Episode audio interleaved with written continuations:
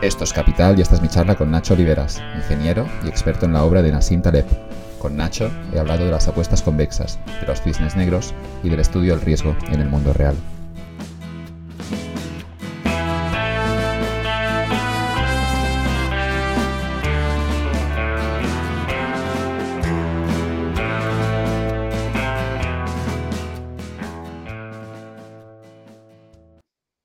Apetecía hablar de las ideas de Taleb en el podcast de Capital y Nacho Oliveras, al que sigo en Twitter, pensaba, bueno, es un gran experto en, en, todas sus teorías, ha, ha, leído sus libros y además ha ido a dos de sus seminarios que organiza en Nueva York, así que pensé que sería el invitado perfecto para este podcast sobre las ideas del, del libanés.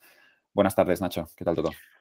Muy bien, gracias por invitarme y bueno, lo experto no sé, yo un lector eh, ávido, por decirlo de alguna forma, eso seguro. Pero has, has ido a los seminarios. Sí, he ido a los seminarios un par de veces y... y ¿Qué tal? ¿Lo recomiendas? Bueno, eh, creo que yo le dije en Twitter que hiciera uno en Barcelona, porque como él siempre está con la coñita esta del Mediterráneo es lo mejor que hay y tal, ¿eh? yo le dije, bueno, ¿por, ¿por, qué no, ¿por qué no hacerlo en Barcelona? Tú que siempre estás hablando del Mediterráneo. Y, y, más o menos respondió que le parecía una buena idea. Lo que pasa es que desde el COVID, yo, yo fui a, estuve en el último que sí. hizo presencial, porque ahora los está haciendo... Um, los está haciendo por, uh, por internet, ¿sabes? Por videoconferencia. Y, en fin, a lo mejor, sí, sí, yo, lo recomiendo también. Entonces, Taleb tiene como, como escritor de culto, ¿no? Y todo esto alrededor, él lo llama Rurisfera. ¿eh? Ruri es, es, su, es su seminario y la Rurisfera, pues es eh, todos los la, la, la, el grupo de exalumnos, de instructores y tal, entre los que se forma como cierta camaradería y entonces a mí eso pues, me hace, me hace mucha gracia. Bueno, participar de todo eso. Haremos, yo, yo, haré también presión para que venga a Barcelona y que lo organice nuevo. Exacto, entre todos a lo mejor lo logramos. Taleb es experto, él es matemático, pero hay quien dice que también es filósofo y sus, sus libros, el más famoso de todos ellos creo que el Cisne Negro, pero sobre todo también Antifrágil, esos dos eh, son los, más, los que han vendido más libros y decir que Taleb es eh, como un maestro de la incertidumbre, es una persona que gestiona los riesgos y que todas sus teorías y todas sus ideas van sobre la gestión óptima de la incertidumbre en un mundo, sobre todo, que no podemos entender, que es algo que es lo que a él le molesta más, ¿no? La gente que intenta hacer predicciones, anticipar el futuro, Taleb dice que no se puede entender muchas de las cosas que ocurren en el mundo y que es importante tener un perfil eh, robusto o antifrágil para poder sobrevivir en un mundo que no entiendes. Hmm. Sí, no sé cómo, cómo, ves las ideas de la antifragilidad, en tu caso, Nacho, sí, porque este es un podcast de dinero, pero también podemos hablar de cómo llevar las ideas de Taleb a la vida. Y en tu caso, mi, Antifrágil fue un libro que me marcó mucho y no sé cómo tú lo estás implementando todo lo que leíste en ese libro. Bueno, yo primero también eh, Taleb lo considero como un intelectual de primer orden, eh, me, me, encantan sus libros. Yo estudié ingeniería, estudié temas de teoría de decisión, cosas así que me parecían muy interesantes, pero no les veía aplicabilidad inmediata, ¿me entiendes?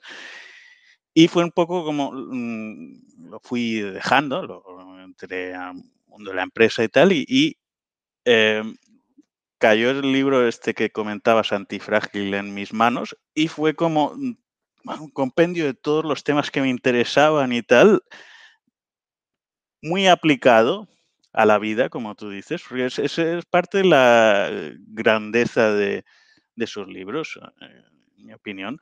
Es, es que, hombre, él está interesado en riesgos y es científico relevante, es profesor universitario y tal, estábamos hablando antes sobre estos temas, ha publicado un montón de artículos, eh, pero sus, sus libros, lo que él llama el incherto, um, lo consiguen trasladar todas estas ideas alrededor de la incertidumbre también en un marco que es como coherente en temas éticos, temas filosóficos, como tú estabas diciendo, en bueno, temas de gestión de riesgos, en tema de mm, las instituciones, eh, aplicado a muchos campos. ¿eh? Y yo creo que esto es relativamente raro y prácticamente no existen, yo creo, intelectuales que estén haciendo algo tan ambicioso. Tengo, tengo entendido que, o sea, no, no, he leído tanto, pero que había un profesor de mm,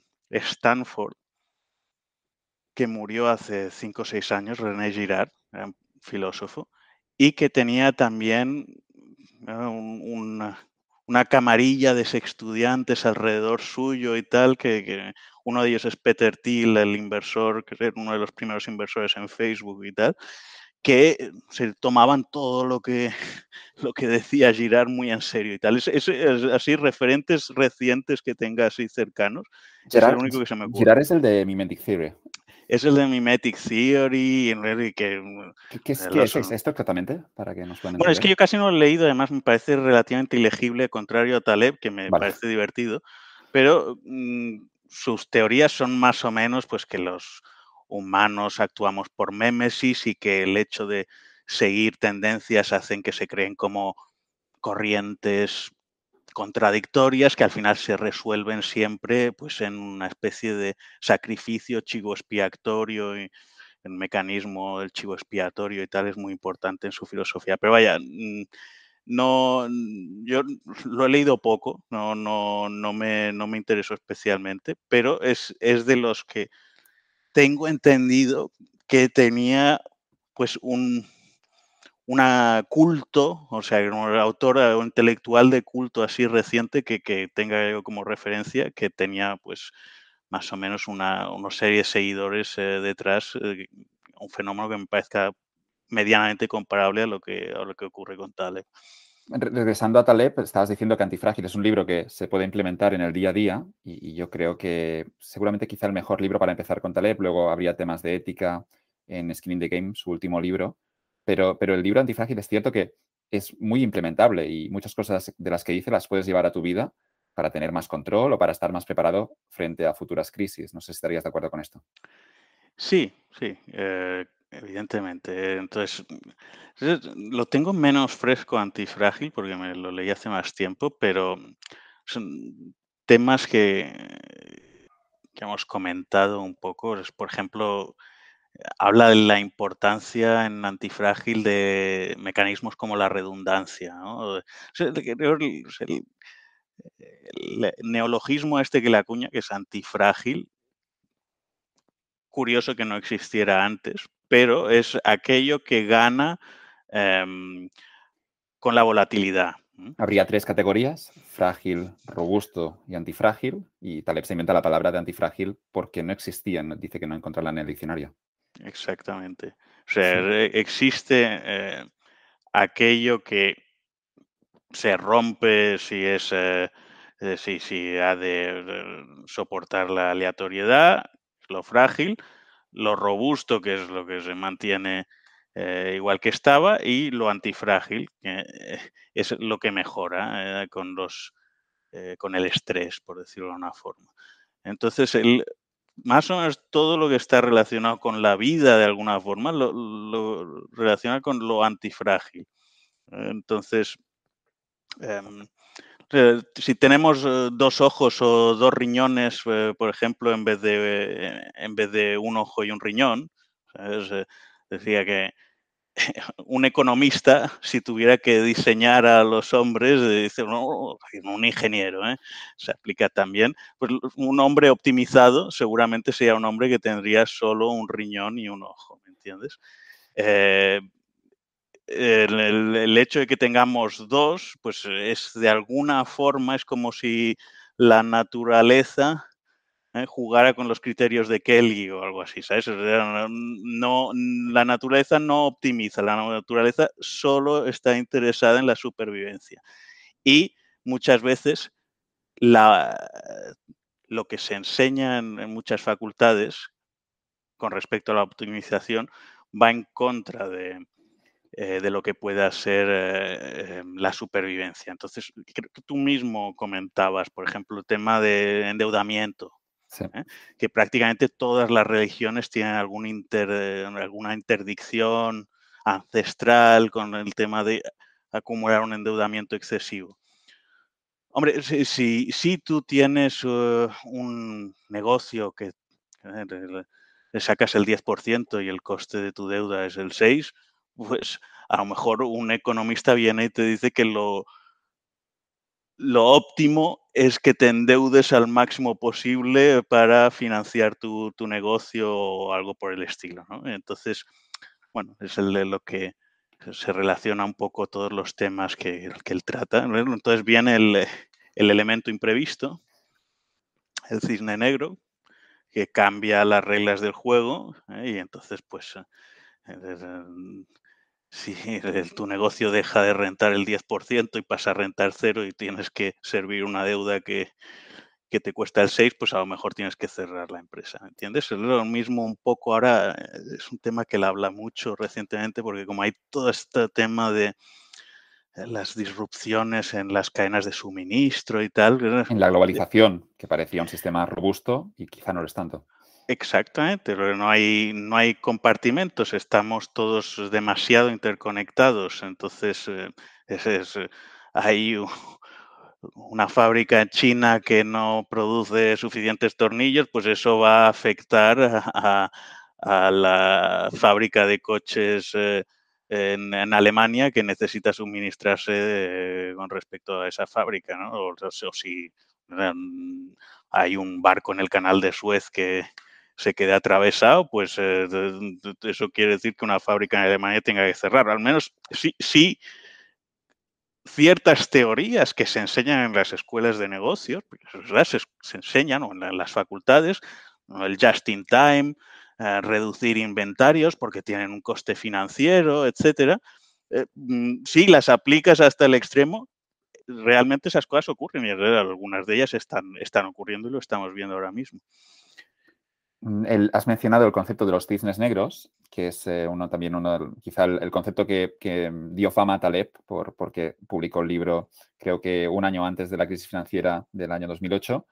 Y no sé si os podrías contar un poquito qué es el cisne negro, cómo es que Taleb es un experto en esto y, cómo protegerse frente a ellos.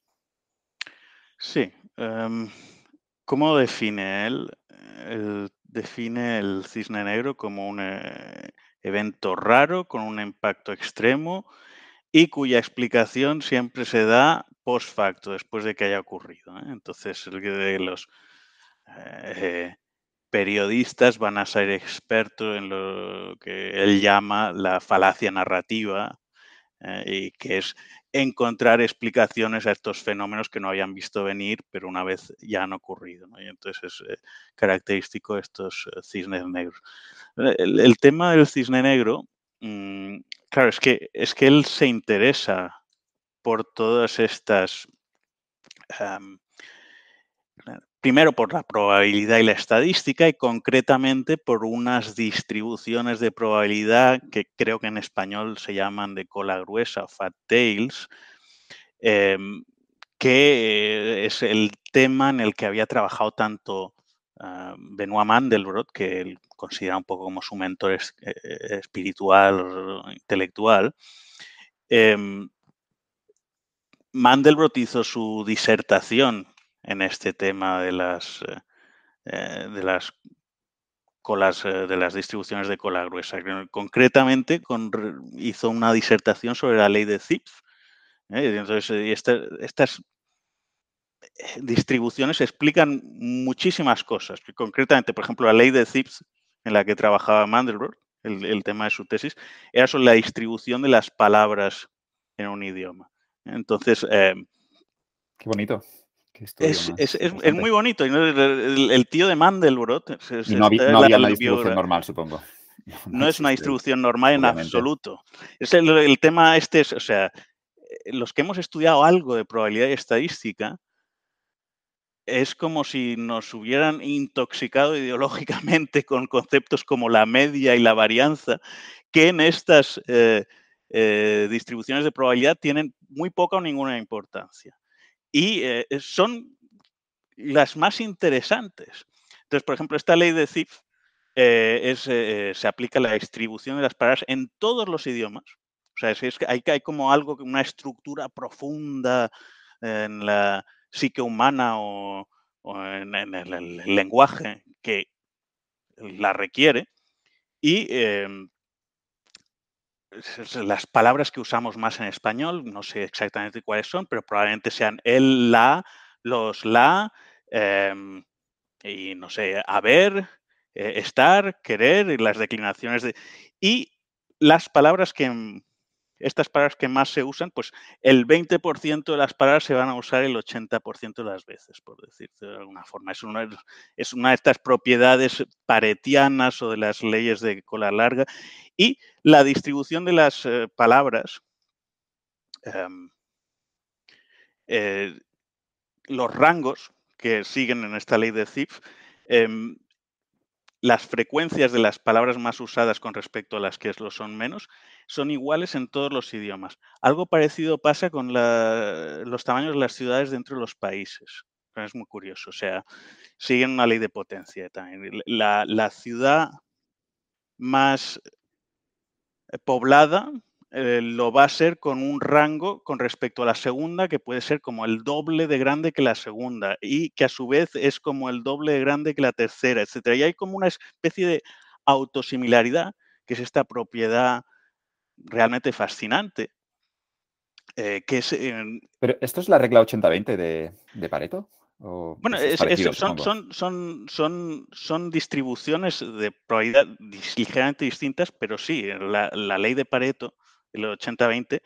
Eh, en general, el 80-20 es como una regla ¿eh? así de ojo de buen cubero para distinguir lo que sería una, una distribución que sigue una ley eh, de estas de cola gruesa con respecto a una que no, que es, o sea, es la diferencia que él dice entre medio cristán y extremistán. Concretamente esta de CIPS es, es muy interesante y además en cierta forma está relacionada con la distribución normal, pero simplemente si asumes que el crecimiento de o sea, la, frecuencia de uso de las palabras o de las ciudades dentro de un país sigue una distribución normal, el crecimiento, la tasa de crecimiento, si tú tienes 500 ciudades y sus tasas de crecimiento siguen todas en un país, todas tienen 20.000 habitantes y asumes que sus crecimientos, una va a estar alrededor de cero, otra va a crecer el 2% anual, otra va a menguar un 2% anual, haces una simulación por ordenador, al final llegas a una distribución de CIFs al cabo de mm, no sé cuántas iteraciones. Este es un tema también que, o sea, muchas de estas eh, cosas aparentemente complejas se pueden simular por ordenador. Puedes crear a partir eh, de reglas simples. Em, eh, puedes, puedes, generar simulaciones sobre temas que son relativamente complejos. en fin, el, Hablabas de, de mediocristán y extremistán, y, y Taleb, si, si yo le he entendido bien, se enfada muchas veces porque entendemos que en el mundo tenemos escenarios de, de medio cristán, que sería una distribución normal, la clásica que se enseña en la primera clase de estadística, pero lo que ocurre en realidad es que quizá hay escenarios de extremistán y esto obviamente genera problemas, genera tensiones. ¿no? Em, la idea del cisne negro es que lo peligroso no es aquello que, bueno, que, que los, riesgos que pueden incurrir, pero que tú controlas, sino que lo realmente peligroso son los riesgos que tú desconoces y que no estás ni avisado de que esto puede ocurrir. O, o sea, o creerse que uno sabe cuando uno no sabe. O sea, si uno presume que uno no sabe, pero eh, lo que ocurre es que con esta...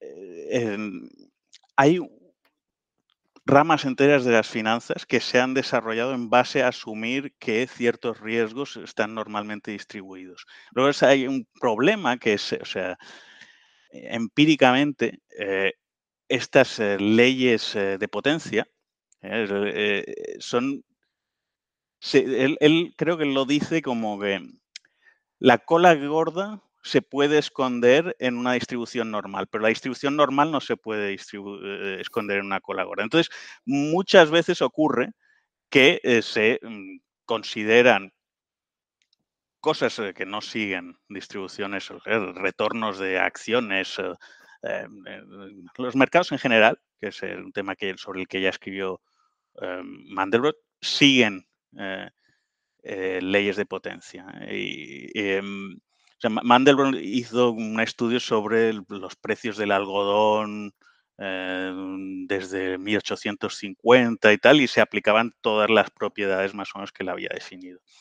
Em, entonces, el problema es que se usan los modelos erróneos y tienes gente que tiene un modelo erróneo, que tiene una concepción errónea y creen que saben algo de estadística.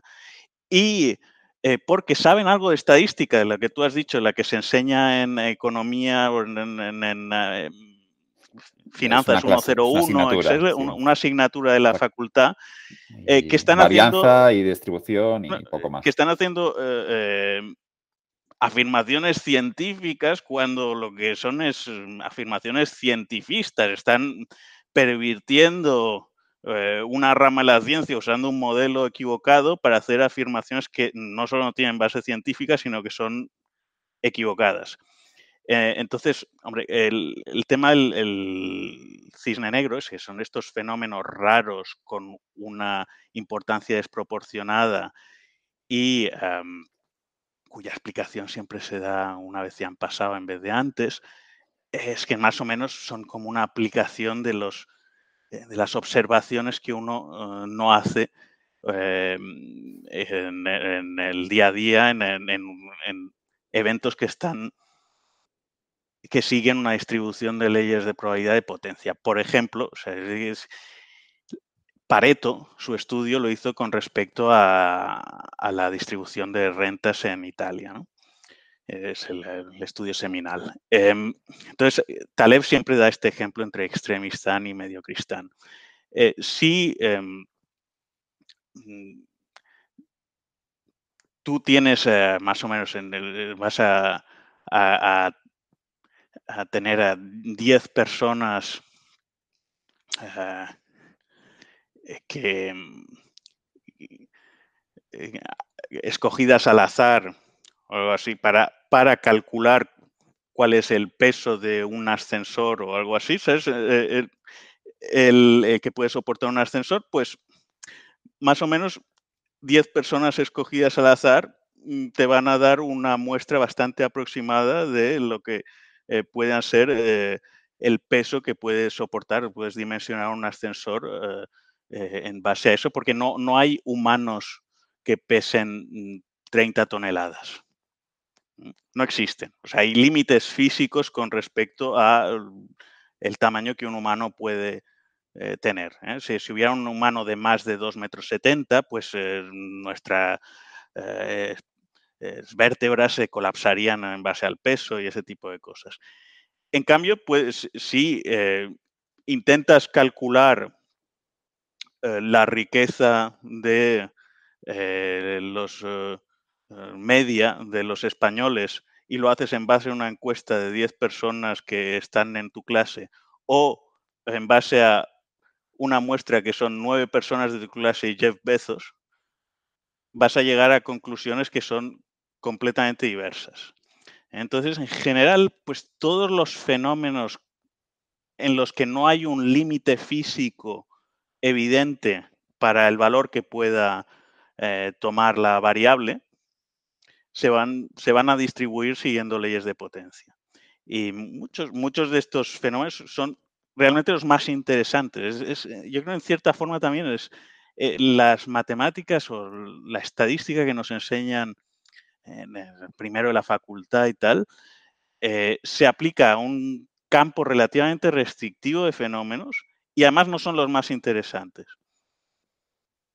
Lo, que ocurre con todo el cisne negro es que el, concepto de cisne negro em, viene de que los, los, cisnes negros no existían en Europa y en un viaje, en una expedición, cuando descubrimos, cuando viajamos hasta Australia, luego vimos que había cisnes de color negro, ¿no? Que no supiéramos nosotros que existieran em, no, no, afecta el mundo, digo que los cisnes estaban allí.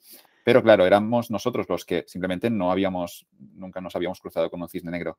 Esto me lleva a pensar primero de todo que frente a los cisnes negros, lo primero que deberíamos hacer es tener mucha humildad intelectual frente a todo lo que ocurre en un mundo que, donde hay un mercado interconectado, donde hay decisiones de muchas personas y donde también hay un punto de irracionalidad y, donde una decisión puede generar un evento no esperado. Pero insisto que esta humildad intelectual creo que es la que, la que Taleb siempre critica que no tienen los académicos, ¿no? Siempre se, le está metiendo caña a académicos, a, consultores, ¿no? Se mete con unos perfiles a veces de gente que como que tiene la respuesta muy clara y la tiene además optimizada, que decías antes.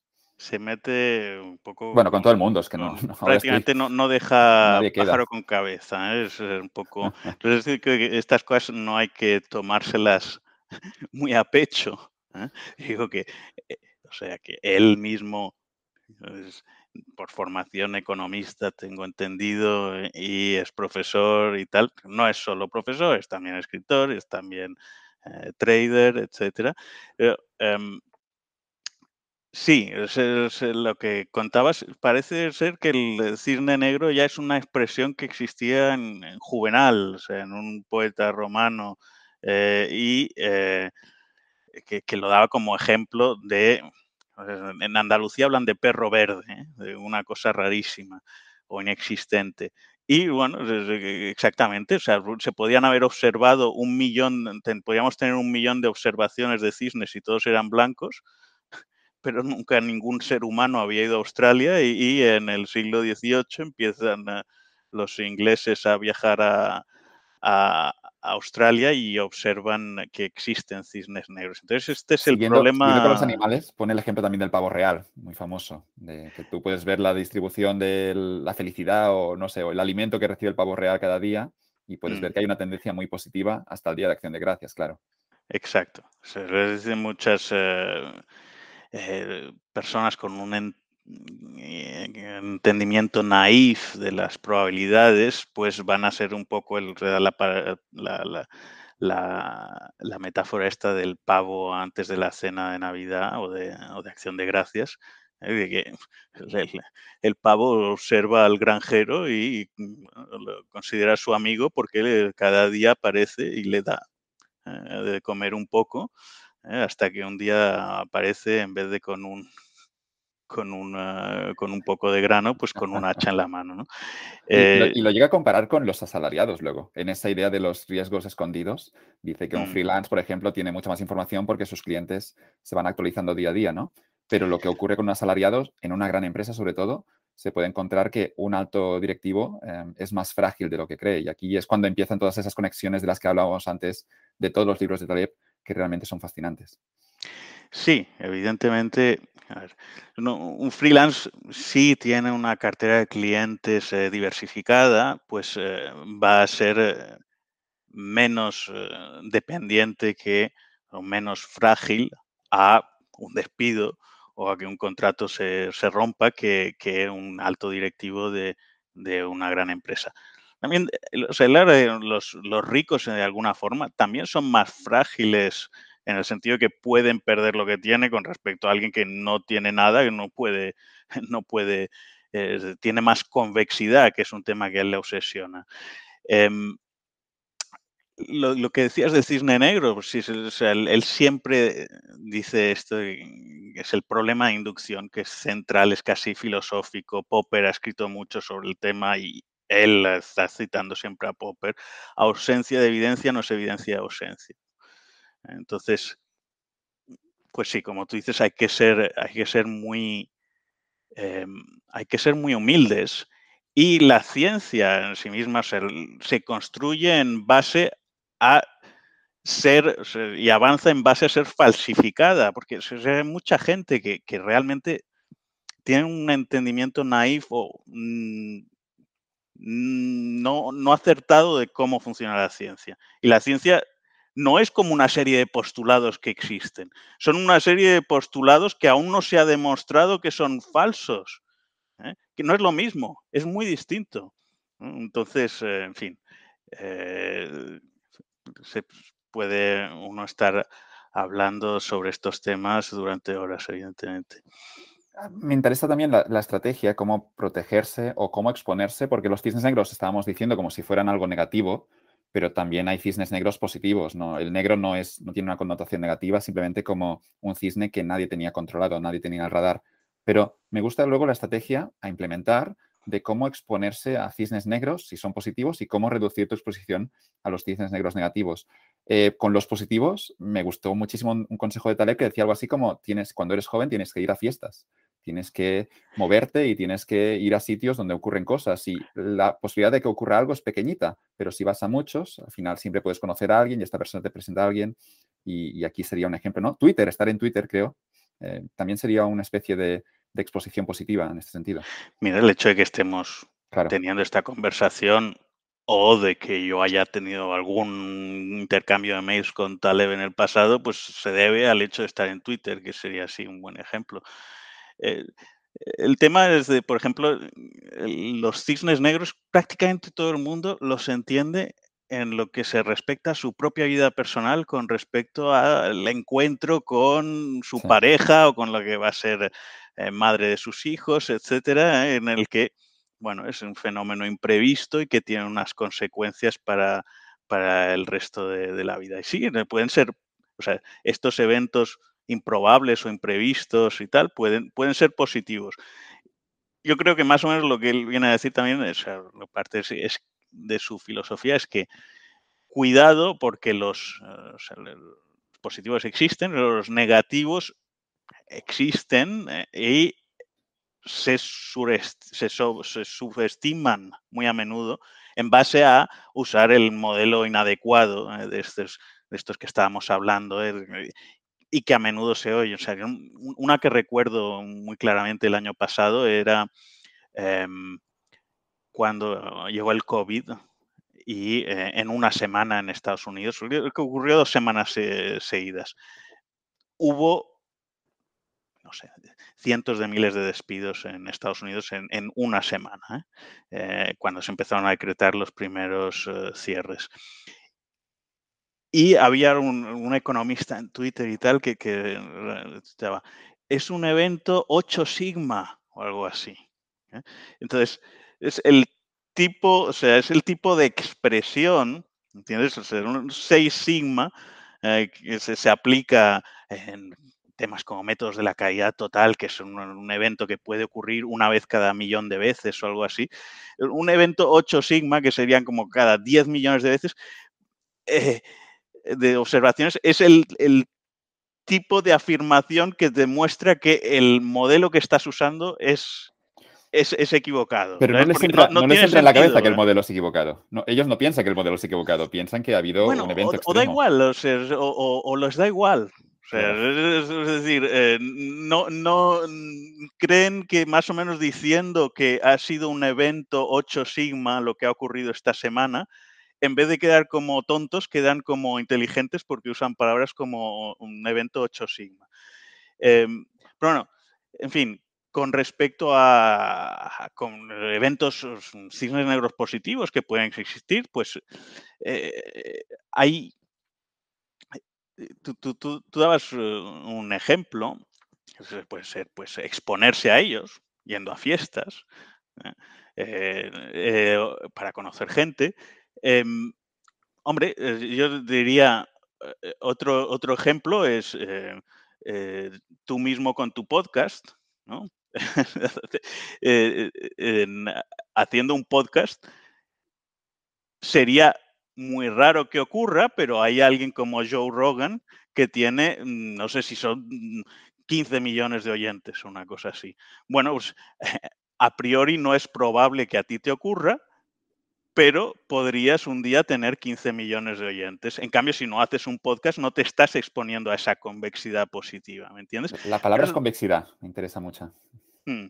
Bueno, él, siempre, él siempre habla de este tema, ¿no? Entonces, la, hay, temas también de temas de inversión, ¿eh? de la eh, eh, volatility smile, la estrategia del bigote o algo así, Es intentar cubrirte en base a los eventos mm, que puedan ser positivos o negativos y que en el momento en el que haya varianza, si tú tienes convexidad, pues en cualquier momento, en cualquier cambio te va a afectar te va a beneficiar. Entonces, eh, eh, él, ilustra la convexidad, pues, son más propiedades matemáticas, pero él pone un smiley. Eh, esto, esto es convexo, la sonrisita del smiley, y, cóncavo, pues es lo contrario, que es lo que es frágil y que es lo que es malo. es, fácil para recordar, ¿no? Y cuando, cuando estás en cuarto de la ESO, que te enseñan eso, para recordar cuál es la cóncava y cuál es, la convexa. Es que al final lo excelente de sus libros es que justo, o sea, lo que él critica y que es, cierto, es la falacia narrativa de la que habla tanto, eh, su obra, tiene obra técnica, ¿eh? y, mm, tiene un inserto técnico que, bueno, para los que se interesen a fondo por las ideas, pues ahí hay para rascar durante años, ¿sabes? Yo estoy empezando a leerlo. Eh, pero la, obra no técnica, los libros que tú has mencionado, el inserto y tal, es, es eh, en base a usar metáforas, personajes, eh, variopintos si, que se inventa, que el Nero Tulip, Fatoni, Nadezhda Krasnova, etcétera, pues los usa para ilustrar el, el pavo, el cisne negro, ilustra las ideas con metáforas. Entonces, es un poco los humanos estamos de alguna forma condicionados para entender historias y entonces él cuenta historias ¿eh? que se adaptan a la forma de entender el mundo, eh, relacionarnos en la mayor parte de los humanos. Entonces, es un poco eh, lo que te decía que cuando yo estudiaba algunos de estos temas en la facultad, em, eran pura abstracción y eran mucho menos aplicables justamente por el, hecho de ser más rigurosamente explicados o solo en base a constructos matemáticos, eran mucho más eh, difíciles de entender que lo que, lo que hace. Entonces, bueno, hay algunos de sus críticos que dicen que es que Taleb no está inventando nada, simplemente está eh, vulgarizando ideas que han tenido otros. Bueno, el hecho es que lo hace tan bien, eh, que tiene un mérito enorme, creo, hacer lo que, lo que él hace, exponer estas ideas de una forma que sea tan asequible para, un público amplio. Sí, yo, leyendo a Montaigne he identificado un poquito que, roba algunas ideas, pero, pero como hacemos todos, al final estás influenciado por grandes pensadores de, los, bueno, que nacieron antes que tú y, es normal que, que Taleb lo haga y es un gran, es, yo creo que sus libros son una maravilla porque eh, lo, encuentra esos ejemplos que no ofrece nadie más y con ese punto gamberro que tiene, yo creo que, además es que, bueno, son libros que no encuentras, no, no tiene nada que se le parezca. Él escribe para el siglo que viene. ¿eh? Es una cosa hace. Yo, yo, no sé si sus libros sobrevivirán 150 yo estoy años. Pero que sí. Yo, yo, que sí. yo, apostaría que sí. Eh, y es una apuesta arriesgada porque la mayor parte de autores son olvidados al cabo de pocas décadas. Em, pero él, me hace gracia porque escribo un poco. E, exacto. Eh, eh, eh, él aspira a eso en todo caso. En sus libros cuida que sea así. Te lo digo porque hace poco estaba leyendo Skin in the Game, Jugarse la piel en español, y hay una página en la que ilustra una anécdota y se me invitaron a hablar en un programa de la NBC sobre em, Microsoft o, en la conversación que estábamos eh, teniendo salió Microsoft pues porque había subido, bajado la cotización de las acciones eh, eh, de una forma sorprendente. Y, dice, y entonces se está hablando de Microsoft y, hace esta postilla, que es una empresa que existía en el momento en el que yo estaba escribiendo estas líneas. Es decir, está presumiendo que un tipo lo va a leer dentro de 150 años, Microsoft no va a existir y su libro se va a este, seguir eh, leyendo, lo cual tiene, tiene cierta gracia. Qué buena. Em, se, ha peleado Taleb con algunos economistas. Me viene a la cabeza ahora los, del, los de toda la economía conductual, es famoso el, choque que tuvo con Richard Thaler, pero es que, claro, a Taleb no, le gustan ni, los economistas financieros, ni tampoco estos psicólogos y economistas, pero con Thaler ocurre una cosa, que es que ha criticado toda la teoría del nudge, de, esta idea de, que desde fuera los, académicos pueden diseñar entornos donde los humanos, eh, donde, donde de algún modo ya dicen que los humanos son irracionales y que los académicos pueden mejorar sus decisiones. Y Taleb siempre es muy escéptico con esto, porque cuando la gente toma decisiones, eh, de algún modo ya tiene información y es cierto que a veces nos equivocamos, pero Taleb siempre ha sido muy crítico con todas las teorías del behavioral economics. Hay un ejemplo muy bueno, creo que es en el Cisne Negro, que utiliza el personaje de Fat Tony para, decir, ah, para contar que si, por ejemplo, hay dos personas, uno es el académico y el otro es Fat Tony, y sale una moneda 100 veces cara. Y el académico dice, le preguntan, ¿cuál es la probabilidad, la probabilidad que salga cara a la siguiente tirada? Y el académico dice, es una moneda, por tanto el 50% que ha salido 100 veces, es eso que decías antes, ¿no? Es un evento extremo y ha ocurrido. Y luego sale Fat Tony y con ese estilo de Taleb, además insultándolo, dice algo así, imbécil, la probabilidad no son 50 si ha salido 100 veces, es que la moneda está trucada. Y esta es la sabiduría esta de la calle que yo creo que, que tiene tan, no sé por si ha sido porque es, que ha sido trader o por, su, por el país en el que ha crecido, Mediterráneo, no sé de dónde le viene esto, pero Taleb eh, realmente es que no deja eso que decías antes, títere con cabeza. Sí, pues es un poco por lo que dices, por, el hecho de haber experimentado el mundo real con respecto a constructos eh, intelectuales, ¿sabes? Que no eh, resisten pues, el escrutinio de los mercados, o, bueno, el, hecho de haber eh, oído a gente hacer predicciones sobre el futuro del Líbano que no tenían ni pies ni cabeza. Supongo que todo eso sí habrá formado en cierta parte sus ideas. Em, sí, bueno, lo que dices, curiosamente también cambia de idea ¿eh? a veces. un poco. Él habla de que él se reserva su derecho a cambiar de opinión.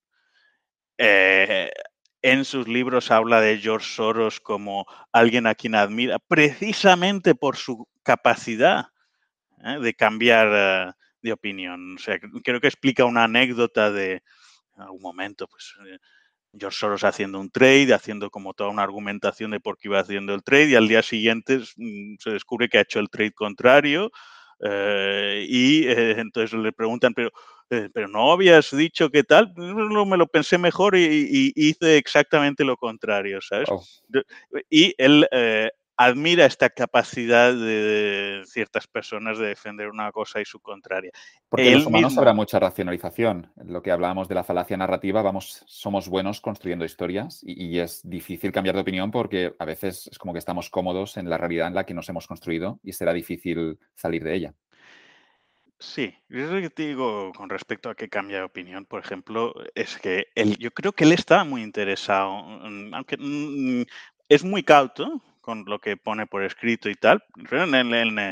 En, el Cisne Negro habla de, eh, sesgos cognitivos y de e, era sé me consta que es amigo de Daniel Kahneman el psicólogo que ganó un premio Nobel pues por todo el tema de la economía conductual y tal eh, como padre de la teoría em, pero eh, más o menos pues creo que cuando entró de lleno en el tema, pues empezó a ver que había muchas cosas que no se sostenían. Entonces, el muchas de las cosas que se consideran no racionales dentro de sesgos cognitivos, son, él cree, lo contrario. A veces son formas de eh, mm, tener en cuenta, pues, por ejemplo, eh, un tema que estábamos hablando antes, la ergodicidad, o, son sesgos que eh, tenemos programados casi por un método, eh, o sea, que tenemos programados por cuestiones de supervivencia y que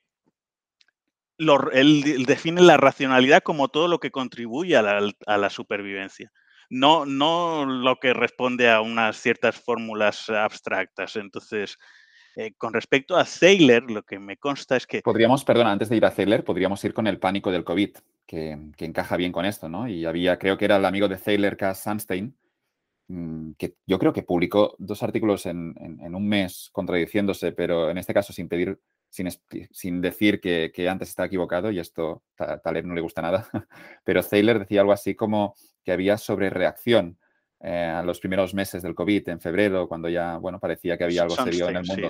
y Sunstein, Sunstein dijo algo así, estamos sobrereaccionando. Taleb sería contrario, obviamente, a esta sobrereacción, incluso aunque luego sobre reacciones y luego no ocurra nada, eh, si lo entiendo bien. Bueno, si, sobre reacciona, sobre reacciona en pánico. rápido. Sí. reacciona. Y este, este hombre lo que hizo fue lo contrario. Es decir, no solo Thaler, tantísimos, tantísimos. O sea, periodistas, por supuesto, pero es como, em, ah, eh, han muerto 12 mm, personas en China de una epidemia, mm, eh, de una neumonía desconocida, no sé cuántos, ¿no? Eh, pero mueren más gentes por mordeduras de tiburón en, Australia en un año, ¿sabes? Y, cosas eh, por el estilo. Y, Extremistán de nuevo. Exacto. Entonces, es, habrá personas, eh, son estadísticos profesionales que dicen estas cosas. Eso es lo que es asombroso y existen, te lo aseguro. ¿eh? Y hay, lectores de Taleb que a lo mejor es un profesor de inglés que no ha estudiado matemáticas más allá de tercero de la ESO, que, entienden estas cosas. Y tipos que tienen un, ah, o sea, que entienden la diferencia. Y tipos que, han estudiado matemáticas a nivel de doctorado que no las entienden. Eh, estos son ejemplos que son absurdos plantear, porque tienen dinámicas distintas, unas que pueden ser multiplicativas y otras que no. Y o sea, antes de que ocurriera, este es el tema del cisne negro, que es un tema interesante, es, depende del observador. O sea, es otro tema filosóficamente, es decir, cuando hubo el COVID, eh, se llenaron mm, portadas de diarios con respecto a ah, cisne negro que ha llegado y que nos ha afectado y tal. Y dice, bueno, tiene montones de conferencias en Skinning the Game, en, en, en, eh, Antifrágil, donde habla de los peligros de, de las epidemias. Las epidemias como pertenecientes a Extremistán. Como, e, en un mundo globalizado, además, con aviones. Con, en un mundo globalizado, un poco, era, había como a, verlas venir. Entonces, él dice, para él era un cisne blanquísimo. ¿Eh? El, hecho de que pudiera haber algo como el COVID, ¿no? evidentemente no, no, tiene sentido hacer una predicción exacta con los atributos de cuál va a ser la siguiente epidemia, pero que va, que va a haber una epidemia en algún momento era algo relativamente predecible, sobre todo si eh, consideramos que hacer cosas como una cuarentena son absurdas, cosas que antiguamente se hacían sin entender ni siquiera la teoría de los gérmenes o lo que era un virus, pero en, todas las ciudades mediterráneas, pues si, si, llegaba un barco a Marsella desde Génova, pues el barco tenía que esperar una semana antes de descargar su carga. Y todo esto durante siglos. Eh, entonces, eh, bueno, la, humildad intelectual de nuevo. Y, no sé si Taleb es amigo de Kahneman, me consta también, y, yo creo que Kahneman es muy pesimista. Es decir, él ha estudiado los sesgos humanos, pero siempre que le escucho, ¿qué se puede hacer al respecto? Dice, poquita cosa. No, bueno, yo, yo he escrito mucho sobre esto y sigo cometiendo errores. Y sí que es cierto que Thaler, y con Thaler es seguramente, es también amigo de Kahneman, entre Thaler y Kahneman, pero entre Thaler y Taleb se llevan realmente muy mal. Pero sí que es cierto que Thaler sí que tiene esta intención de, intentar ayudar y de querer corregir esos comportamientos que él ya claramente, con cero humildad intelectual, llama a clasificar de irracionales. Si Thaler propone una solución, yo creo que eso supongo es lo que, lo que molesta más a Taleb. Es que no, sé exactamente, no, he leído mucho a Thaler y tal, no sé exactamente cuáles son las afirmaciones concretas de Thaler que tanto me molesta a Taleb. En su seminario mencionó algo, o sea, creo que, por ejemplo, Thaler dijo, ah, dice algo como que, estábamos hablando anteriormente, em, el ejemplo de la moneda que tú estabas dando, eh, que, eh, por ejemplo, si tú vas a un casino y apuestas simplemente con lo que los apostadores profesionales, jugadores de póker llaman el dinero del casino, es decir, haces simplemente tus apuestas de forma dinámica en función de si has ganado la anterior mano o no, y esto hay jugadores de póker que lo hacen, que funcionan así, y traders. Eh, ¿Eres más pues, agresivo, supongo? E, eres más agresivo si estás ganando y menos si estás perdiendo. Eh, eh, entonces, em, Thaler se ve que entre algunas de las cosas que haya dicho, hecho que esas estrategias son irracionales, puesto que si tú estás jugando una mano de póker, una mano de póker, el, resultado de una mano de póker es eh, eh, irrelevante, o sea, no, es condiciona el resultado de la siguiente. Por lo tanto, tienes que, tendrías que seguir siempre la misma estrategia, independientemente que vayas eh, ganando o perdiendo. Cosas así. Y son cosas que están en contradicción con lo que mm, más o menos cualquier jugador profesional sabe, y, em, y que habrá algunos sesgos cognitivos del tipo que, no son tales. Es el, loss aversion, la aversión a la pérdida no es un sesgo cognitivo, es, es, es, simplemente, no es lo mismo. O sea, si tú tienes una apuesta que es al rojo o al negro eh, y, em, y tienes la posibilidad de perder eh, toda tu cartera haciendo una apuesta de ese tipo, eh, no sería racional que porque tienes eh, un 51% de probabilidades de ganar, pongamos que tú las has calculado, pues que entonces tienes que realizar esa apuesta o que tienes que hacerla con toda tu cartera. Entonces, ese es el tema de, eh, el tema importante que, te decía que está tratando últimamente, que tú, mismo has mencionado, Ole Peters, antes de, que empezáramos a grabar, la ergodicidad. Em, y que hay una serie de métodos que son conocidos por los apostadores. Por ejemplo, la fórmula de Kelly. ¿eh? hay un libro de Thorpe, creo, al respecto. Em, en los que, mm, bueno, la cantidad a la que tú vas a apostar, pues eh, la ajustas dinámicamente en función de las probabilidades que, tú ves de ganar. Entonces hay una fórmula con respecto a los criterios de Kelly. Creo, para resumirlo de alguna forma, es decir, que si crees que es más probable que pierdas que, ganes, no apuestes. Y una heurística que, puede ser es, no es exacta, ¿eh? porque la fórmula es otra, pero eh, podría ser, eh, para que más o menos la gente tenga la idea, o los que estén interesados puedan ir más allá, es si tú crees que tienes un 60% de probabilidades de ganar una mano, pues eh, entonces no apuestas todo lo que tienes, apuestas un 20%. El cálculo, en base a la heurística, sería restas a las probabilidades que crees que tienes que ganar el 50%, que es el, el lindar a partir del cual empiezas a apostar, cuando crees que es más probable que ganes que que pierdas, y multiplicas por dos la diferencia entre em, las probabilidades que te das y el, em, el, el, 50%. Entonces, si tienes un 60, serían 60 menos 50, 10 multiplicado por 2, pues apuestas el 20%. Entonces es calcular dinámicamente tu apuesta en función de las probabilidades que tengas que ganar. Es gestión del riesgo.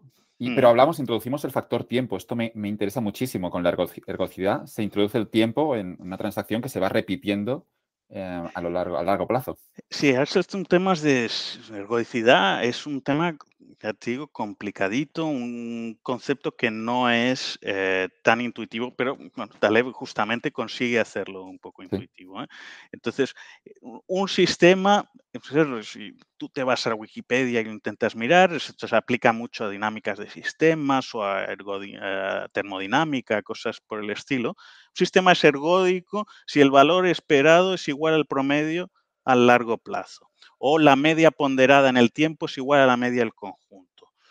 Em, ¿Esto qué quiere decir? Bueno, Taleb en, su seminario eh, dice algo, lo expresado de una forma siguiente, es ergódico si no hay barreras absorbentes. Es decir, si no hay riesgo de ruina, es ergódico. La ruina sería una barrera absorbente. Si yo voy al casino y me quedo sin un duro, es que al día siguiente no puedo volver al casino a jugar porque no tengo, no tengo dinero. Entonces, em, también eh, el ejemplo que mejor se entiende, quizás para el tema este de la que él da en su libro, el último, eh, Jugarse la piel, es la ruleta rusa. Entonces, eh, si, si, a ti te ofrecen eh, 100.000 euros por jugar a la ruleta rusa, pues, eh, en fin, em, puedes decir que tienes un 86% de probabilidades de ganar 100.000 euros. Ahora, si, si juegas a ese juego de forma repetida, estás seguro de que vas a acabar muriendo.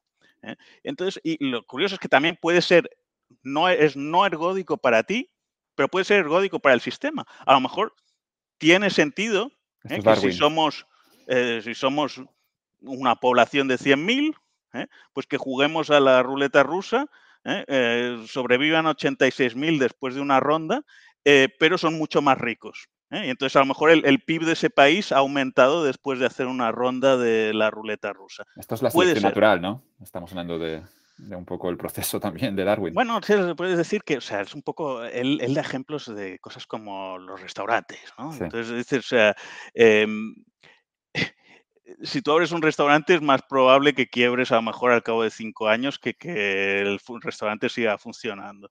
Entonces, mm, nunca sería racional desde un punto de vista de coste-beneficio o algo así hacer un restaurante.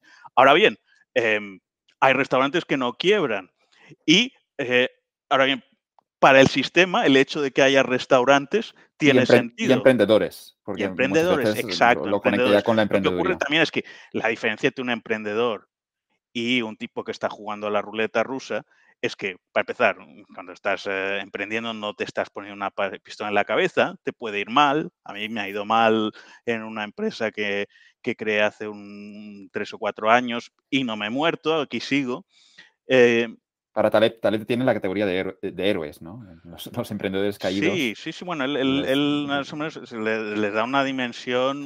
Le dice que cuando cualquier joven le, viene y le pide consejo que qué tiene que hacer o algo así, le dice, emprende.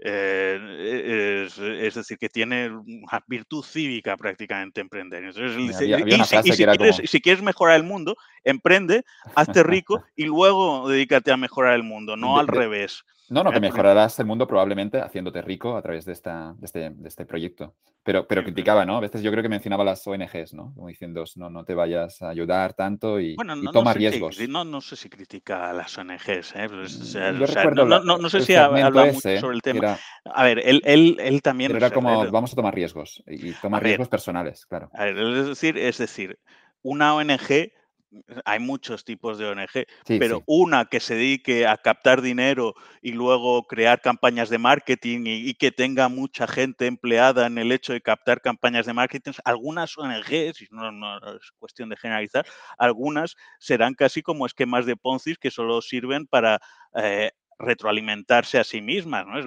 también, vamos a llamar algunas cosas de estas que se llaman chiringuitos, ¿no? Que también... Eh, se le llaman, que es, en base a anunciar que tienen un propósito noble, pero en realidad lo único que están haciendo es eh, dar eh, trabajo a tres o cuatro, ¿sabes? Que anuncian que están haciendo algo que no están haciendo. Cosas así existían. Pero el Taleb también, o sea, su último libro, que es um, Jugarse la piel, está dedicado a Ron Paul, que es un libertario, un político estadounidense del Partido Republicano que se habría presentado a las primarias eh, con muy poco éxito muchas veces, y a Ralph Nader, ¿eh? Que es un activista eh, ecologista y em, que, que ha tomado riesgos que, ha tomado riesgos, que fue eh, denunció productos defectuosos de la General Motors y recibió amenazas eh, de lobbies y tal, pues por, su activismo. Entonces, em, él, él, tiene un gran respeto por gente como Ralph Nader, que son activistas. Lo que quiere decir es que Ralph Nader es, es coherente ¿eh? Entonces, el de Ralph Nader no era una persona que se estaba enriqueciendo en base a su activismo, al contrario. En cambio, él da una anécdota en su último libro, dice que él fue a, una, un programa de radio con Susan Sontag, que era esta Gosh Caviar y tal, ¿eh? americana, murió, desde que había esperado por lo menos 10 años a que ella hubiera muerto antes de empezar a, escupir sobre un muerto. Pero que dice que fue a un, a, un programa de radio con Susan Sontag y que está, ya le estaba hablando de eh, probabilidad, aleatoriedad, azar, etcétera. Yo estaba muy interesada hasta que eh, mencionó que era trader profesional. Entonces dice que Susan Sontag le retiró la palabra, le miró como si fuera un apestado y tal. Y después, murió poco después del podcast, eh, eh, le, llegó que Susan Sontag no solo eh, se dedicaba a sacarle millones a sus editores, que era súper rapaz, sino que vivía en una casa majestuosa en los Hamptons, etcétera. Entonces, este tipo de hipocresía, ¿sabes? De cierta progresía, que se creen muy virtuosas simplemente porque dicen que están eh, salvando al mundo en base a los libros que están escribiendo o a las ideas que estén eh, pregonando, ¿sabes? Pues que no, no hay coherencia. Em, para, entender la ergodicidad, a mí me gustaba un ejemplo que daba el mismo Taleb en una entrevista en la NBC, creo que era, y, y estaban discutiendo sobre el sistema bancario. Y uno de los tertulianos decía algo así como, bueno, es que en realidad, de nuevo, el debate que teníamos antes, la probabilidad de que Lehman Brothers cayera era muy baja, no podíamos preverla. Y Taleb al final, eh, aquí era cuando se enfadaba y empieza a insultar y es divertidísimo. Si podéis encontrar estos vídeos en YouTube, hay algunos que es una maravilla. Eh, decía algo así como, es que con, algunos, con algunas cosas, por ejemplo, el sistema bancario, tú lo que no quieres es no quieres una pequeña probabilidad de bancarrota, quieres cero probabilidad de bancarrota, porque esa ya una pequeña probabilidad de bancarrota en el largo plazo en un sistema que tú has diseñado que es frágil porque es too big to fail, lo que te encontrarás es que, bueno, que tendrás que rescatarlo o, que generarás una gran crisis. Y me gustó esta idea de no, no quieres una pequeña probabilidad de, de, quiebra, sino que quieres una probabilidad cero. Y me viene a la cabeza, no sé, construirte una casa en medio del bosque mediterráneo a 100 años, es evidente que en algún momento habrá un incendio. Pero bueno, quizás te la puedes construir allí, eh, insisto, eh, pero que hay muchos ejemplos en los que a mí ahora intento implementar esto de cero probabilidad de, quiebra en escenarios que puedan ser bueno, estoy, mencionando es un poco. Eh, para empezar, em, hay muchos caricaturistas de Taleb cuando habla del principio de precaución y tal, que, que lo entienden un poco al revés, porque el Taleb muchas veces lo que dice es que tú no has de asumir ciertos riesgos existenciales o que te pueden sacar de, del pool genético para poder asumir otros, como por ejemplo emprender. Entonces, em, con respecto a, tener la casa en el campo y tal, hombre, digo, sí, sí, un bosque, no, pero digo, a ver, es que esto, esto es un poco, Daniel, te decía que, que, al final la estrategia la altera que puede tener sentido para uno y no para otro, etcétera es, eh, para empezar, em, hombre, eh, ya, estás pensando de una forma un poco talebiana, sí, en el sentido de que puede haber un incendio o habrá un incendio y tarde o temprano, y tarde o temprano ah, eh, la casa se, va a ser consumida por las llamas. Em, pero ah, es que a lo mejor tú puedes permitirte que tu casa sea consumida por las llamas. Es decir, no es un, un riesgo existencial.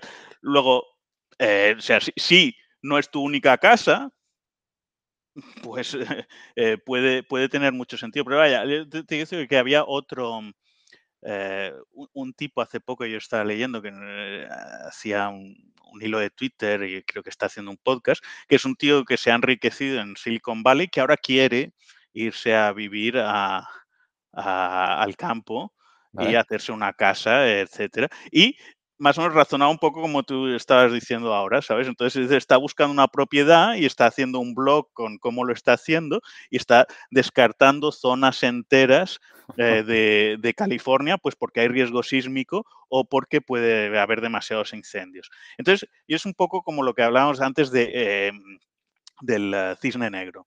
Eh, hombre, pues no puedes si tú te compras, si tú te compras una, casa y estás pensando en el campo y pones todo tu patrimonio ahí pensando que un incendio es imposible, pues a lo mejor el cisne negro te, saca de, eh, o sea, consume toda tu, cartera eh, financiera.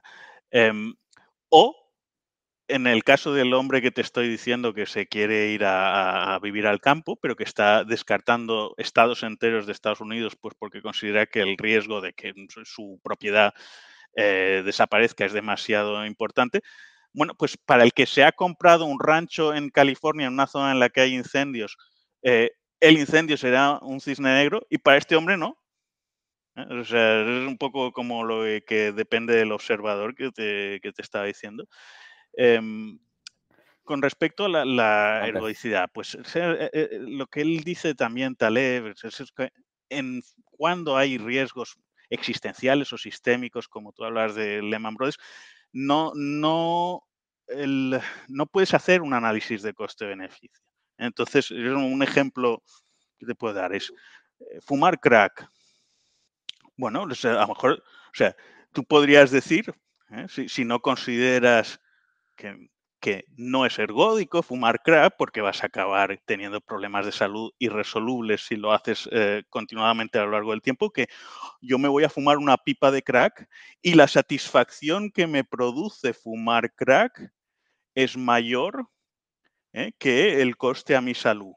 ¿eh? Por lo tanto, fumar crack pasa un análisis coste-beneficio. Eso lo decía Gary Becker, un economista famoso por su estudio sobre la racionalidad del crimen, decía. No, no, no lo sabía. Pero bueno, el caso es que es que eh, pues, eh, Taleb no, no, habla de crack, pero creo que habla de fumar concretamente. Eh, tú puedes fumar un cigarrillo y a lo mejor supera un análisis de coste y, beneficio. Si fumas un paquete durante 10 años, a lo mejor te cuesta la vida. Entonces, son situaciones en las que mm, no tienes que razonar en base a, a lo que una hoja Excel te, te pueda decir que sí, que, eh, que puedes, eh, que puedes eh, salir bien, sino más bien tienes que, lo que en sus seminarios hablan, clip the tails, elimina el riesgo de cola, haz que el riesgo de cola sea imposible. Entonces, es un poco que el principio de precaución no es no tomar riesgos. Es riesgos que no entiendes o riesgos que pueden tener consecuencias desastrosas que te pueden sacar del genético, que te pueden eh, matar, no los tomes. Em, eh, por ejemplo, una cosa en la que no, se le ha entendido, se le han intentado atacar, eh, lo explica también en, su último libro, con respecto a al cambio climático, por ejemplo. Entonces, ¿qué dice Taleb? Eh? él, lo que dice es que eh, hay mucha literatura que yo sospecho, que no creo que sea un tema que le interese especialmente, pero alguna vez ha hablado sobre el tema, eh, que pretende que demostrar que el cambio climático es un evento ah, que está científicamente demostrado y tal. el cambio climático tiene muchísimos sentidos desde muchos puntos de vista. ¿eh? O sea, cualquiera que entienda un poco ah, el efecto que ciertos gases con ah, efecto invernadero a gran escala, si estamos eh, echando la atmósfera, cabe esperar que la temperatura del planeta se caliente. Pero lo que quiero decir es que en base a los modelos o que en los últimos 10 años ha habido ah, siete veranos más eh, cálidos que en el siglo anterior o cosas así, que eso demostraría que el cambio climático está ocurriendo cuando a lo mejor son estadísticamente no pasan el filtro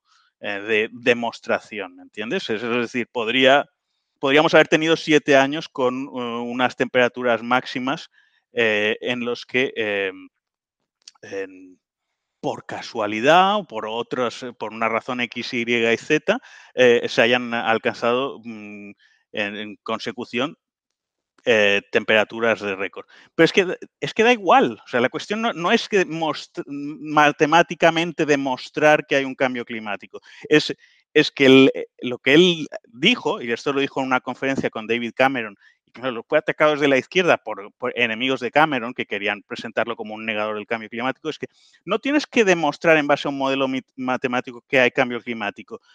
Es que por el principio de precaución, sí es posible que nos carguemos al planeta, ¿eh? se invierte la carga de la prueba y es al que, al que va a contaminar, es el que tiene que demostrar que no existe cambio, que, no, que los eh, gases que va a emitir a la atmósfera no van a hacer que el planeta se sobrecaliente y que nos encontremos en un eh, escenario catastrófico. Entonces, no necesitas ninguna demostración científica para razonar de este modo. Simplemente, si es un riesgo que te puede acabar matando, no lo tomas. No, existe el riesgo cero. Obviamente, después tú haces tu cálculo de no me voy a California y yo qué sé, te vas a Wyoming y luego se te come un oso. Pero, pero al final del día es cierto de que, de que seguramente ignoramos muchos de estos peligros y me gusta mucho la idea del principio de precaución en ese margen de seguridad cuando intuimos que este puede ser un escenario de cola larga o de fat tail. Está claro. Has hablado, Nacho, de. Hemos hablado un poco de la cartera, no, de la estrategia eh, de la altera. Aquí se mezclan a veces los conceptos porque yo, como tú, Nacho, he leído el libro en inglés y yo también recomiendo a la gente que nos está escuchando que si puede mejor leerlo en inglés, creo. Pero hay esos conceptos de la cartera, de la estrategia de la altera en español o la estrategia Barbell en inglés, que son, yo creo que también muy interesantes para la vida y de nuevo también para las finanzas. Pero esto está conectado con otro concepto que es el de la, eh, la escalabilidad, ¿no? El, hecho de, que hay algunas profesiones, y me gustó mucho cómo lo cuenta Taleb, creo que es en el Cisne Negro, mm, que lo llama el peor, mejor consejo de carrera que ha recibido. Y dice que cuando estaba estudiando en Wharton, en un fragmento muy famoso del libro, eh, se le acercó un amigo suyo y le dijo, mira, tengo un consejo para ti y es que te dediques a una profesión escalable. Significa que tu, el, producto de, que realices no, no, está, no está de algún modo limitado por, por, por, un factor físico, ¿no? Es decir, un dentista sería una profesión no escalable, en el sentido de que el dentista tiene que estar allí, puede ser el mejor dentista de la ciudad, pero mm, será rico, pero no millonario. Y después hay otras profesiones que sí que son escalables, como por ejemplo un escritor donde lo que tenemos es que una vez escribes el libro, ese libro ya pueden leerlo un millón de personas sin que tú tengas que hacer un, esfuerzo nuevo. ¿no? Este es el concepto de escalabilidad, lo podríamos llevar a carteras, pero después también me interesa la estrategia que ofrece Taleb en la, en la estrategia del barbell o del alteran, si nos podrías desarrollar un poquito por aquí, Nacho. Sí, ese ejemplo, eh, que como tú dices, o sea, alguien le dijo, dedícate a una profesión escalable y dice que es el peor consejo que, que, le han dado. ¿eh? No, el, el, mejor peor. El mejor peor consejo, sí, sí, pero o sea, que, eh, en fin, eh, que sí, es, es, es, esta, esta, que tiene gracia que admite múltiples lecturas, ¿verdad? pero, o sea, normalmente dedicarse a una profesión escalable es como, si, si tú vas a ser actor eh, de cine, ¿eh? Em, puede que tus películas las vayan a ver cientos de millones de personas ¿eh? y un dentista no puede extraer cientos de millones de, muelas en, en, una vida. Un, un, consultor, como yo, que esté facturando por horas, no puede mm, consultar, no puede hacer, vender más de un número determinado de horas que en, raros casos va a hacernos multimillonarios o millonarios. Seguro que no nos va a hacer multimillonarios con, eh, ese sistema. Em, en cambio, pues el, que escribe un libro o, eh, esto tiene gracia porque se hizo un estudio de profesiones eh, y el alfa en, la distribución de probabilidad. Esto es otra, porque es un tema un poco técnico, pero como los ingresos eh, que hablamos antes de Pareto siguen una ley de potencia, las leyes de potencia normalmente se describen bien en base al exponente de la ley de potencia, que es, en terminología en la que usa Taleb todo el día, es el alfa. Si el exponente es menos, más pequeño de menos uno, entonces estás ante una ley de potencia, si es mayor, es, mayor. Y entonces, entre los ingresos, es, es, eso también le que dice que Taleb, ¿eh? en sus apéndices técnicos, que se describen mucho mejor estas eh, distribuciones de probabilidad en base a saber el alfa que en base a saber el Gini o otros parámetros que son más bien como la media de la distribución y son menos exactos. Pero bueno, em, este, volviendo, a lo que decías, eh, eh, la profesión que tenía, de las que eh, estudiaban en, el artículo que, que retuiteó Taleb, un alfa más pequeño que uno, más claramente, era el futbolista. Es decir, tú vas a tener a Leo Messi y luego vas a tener a muchos chavales en tercera división peleándose pues por mm, un sueldo o por simplemente entrar dentro del mundo profesional y que no lo van a lograr.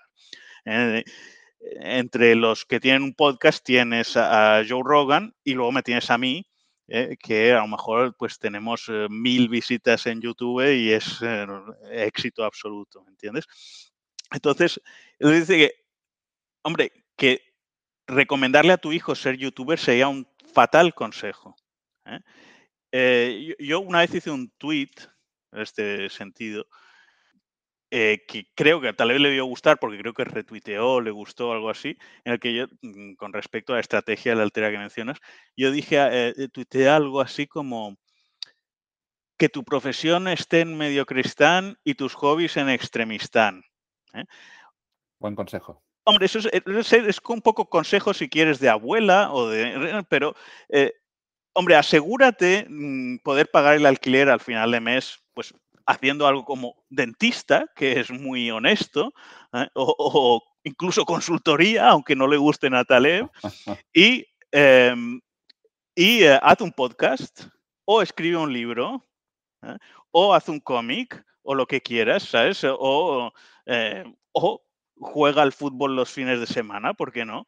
¿Sabes? Pero no, no, no lo apuestes todo al podcast, no lo apuestes todo al libro, Taleb habla, yo creo que cita el caso de algunos autores franceses del siglo XIX y cita que eran funcionarios, que tenían un trabajo de 9 a 3 y luego no recuerdo quién era el Hay muchos ejemplos. Kafka, creo, trabajaba en una aseguradora eh, general y eh, Pessoa era contable, en fin, eh, Borges, del cual hablamos, era bibliotecario. Entonces, sí, no, no, si los ejemplos son muchos, pero luego habrá quien, y eso es gestión del riesgo, y Taleb lo tiene clarísimo, estrategia Barbell, tener lo mejor de los dos mundos, pero habrá quien dice, insisto, no sé quién tiene razón, que si no haces el all-in, si, no si no vas con todo, quizá pierdes tu oportunidad. Y, no lo sé si en algún momento vital, quizá cuando eres futbolista con 19 años, quizá merece la pena. es, también identificar el momento y es complejo. Sí, ¿eh? no, no, es, o sea, si no hay, si no hay recetas. Si vas a escribir eh, poquito, quizá no vas a. No decir que si, que si a, la madre de Messi lo hubiera sacado del, eh, de la masía para ponerlo en, un colegio y le hubiera prohibido jugar al fútbol, pues hubiera hecho un, pésimo negocio. Sí, estamos de acuerdo. Ahora. Em, pero tratándose de tu vida y, siendo un único caso, es como quizá habla de estos peligro. ¿eh? O sea, es decir un poco que es en función, o sea, de, de puedes hablar, por ejemplo, mm, es tu propia agencia o cortar con tu propia agencia. Es decir, lo que tú estás diciendo. Eh, Hernán Cortés, ¿no? Desembarca en, Veracruz. Le pega fuego a, las naves. ¿no? Hay, una, la misma anécdota se repite, sale en uno de sus libros, la cuentan los árabes con respecto a Tariq Ben Ziyad, creo que es cuando llega a España, quema las naves. O sea, eh, eso es eh, irracional. En cierto modo, sí. Pero eh, están, de alguna forma, cortando su propia agencia. Es decir, aquí vamos, es eh, o César o nada. ¿eh? Entonces, eso es irracional, pero si vas con una mentalidad de conquistador, puede tener sentido. Yo, yo por ejemplo, no, no, es por compararme con Hernán Cortés, al contrario, al contrario, yo, yo hice una, una empresa pero yo estaba asegurando mis riesgos de cola, ¿me entiendes? Es decir, mm, yo creé una startup hace, hace cuatro años, fue, y eh, estaba en excedencia. Yo era, yo era consultor, estaba trabajando en una consultora, tenía un puesto eh, relativamente eh, bien remunerado y un sueldo al final de cada mes. Me cogí un año de excedencia sin pagar, sin recibir sueldo, para dedicarme a hacer eh, mi propia empresa. Sabiendo que si no iba a funcionar, ¿sabes? tenía tanto colchón, y a veces esto me lo he planteado, tenía tanto colchón que a lo mejor no fui a matar. ¿Entiendes? Si, en vez de cogerme un año de excedencia, ¡zas! hubiera dicho adiós muy buenas y aquí vamos con todo o no vamos, pues a lo mejor me hubiera dado más, o, quiero decir, o con seguridad, me hubiera dado más probabilidades de, de lograr lo que yo pretendía, que era éxito con mi startup. Pero las probabilidades de lograr éxito con mi startup eran muy bajas en cualquier caso, ¿entiendes? Eh, las estadísticas las sabemos.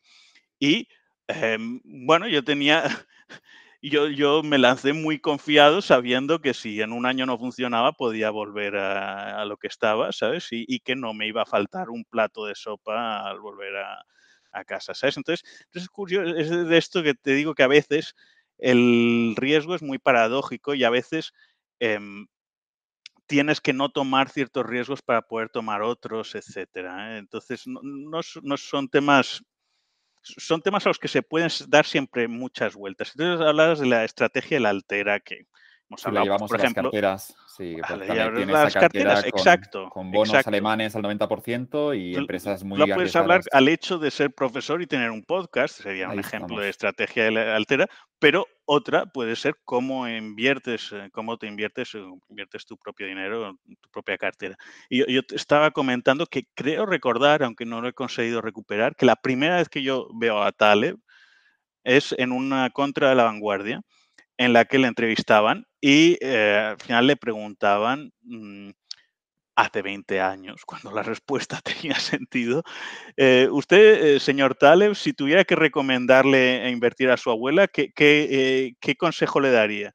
entonces él, él, decía algo así como, yo le recomendaría a mi abuela que tuviera una cartera del 90% bonos del tesoro y un 10% de startups humanas. Es uno de esos chistes que quiere decir. Pero lo que lo que quería decir es... con convexidad.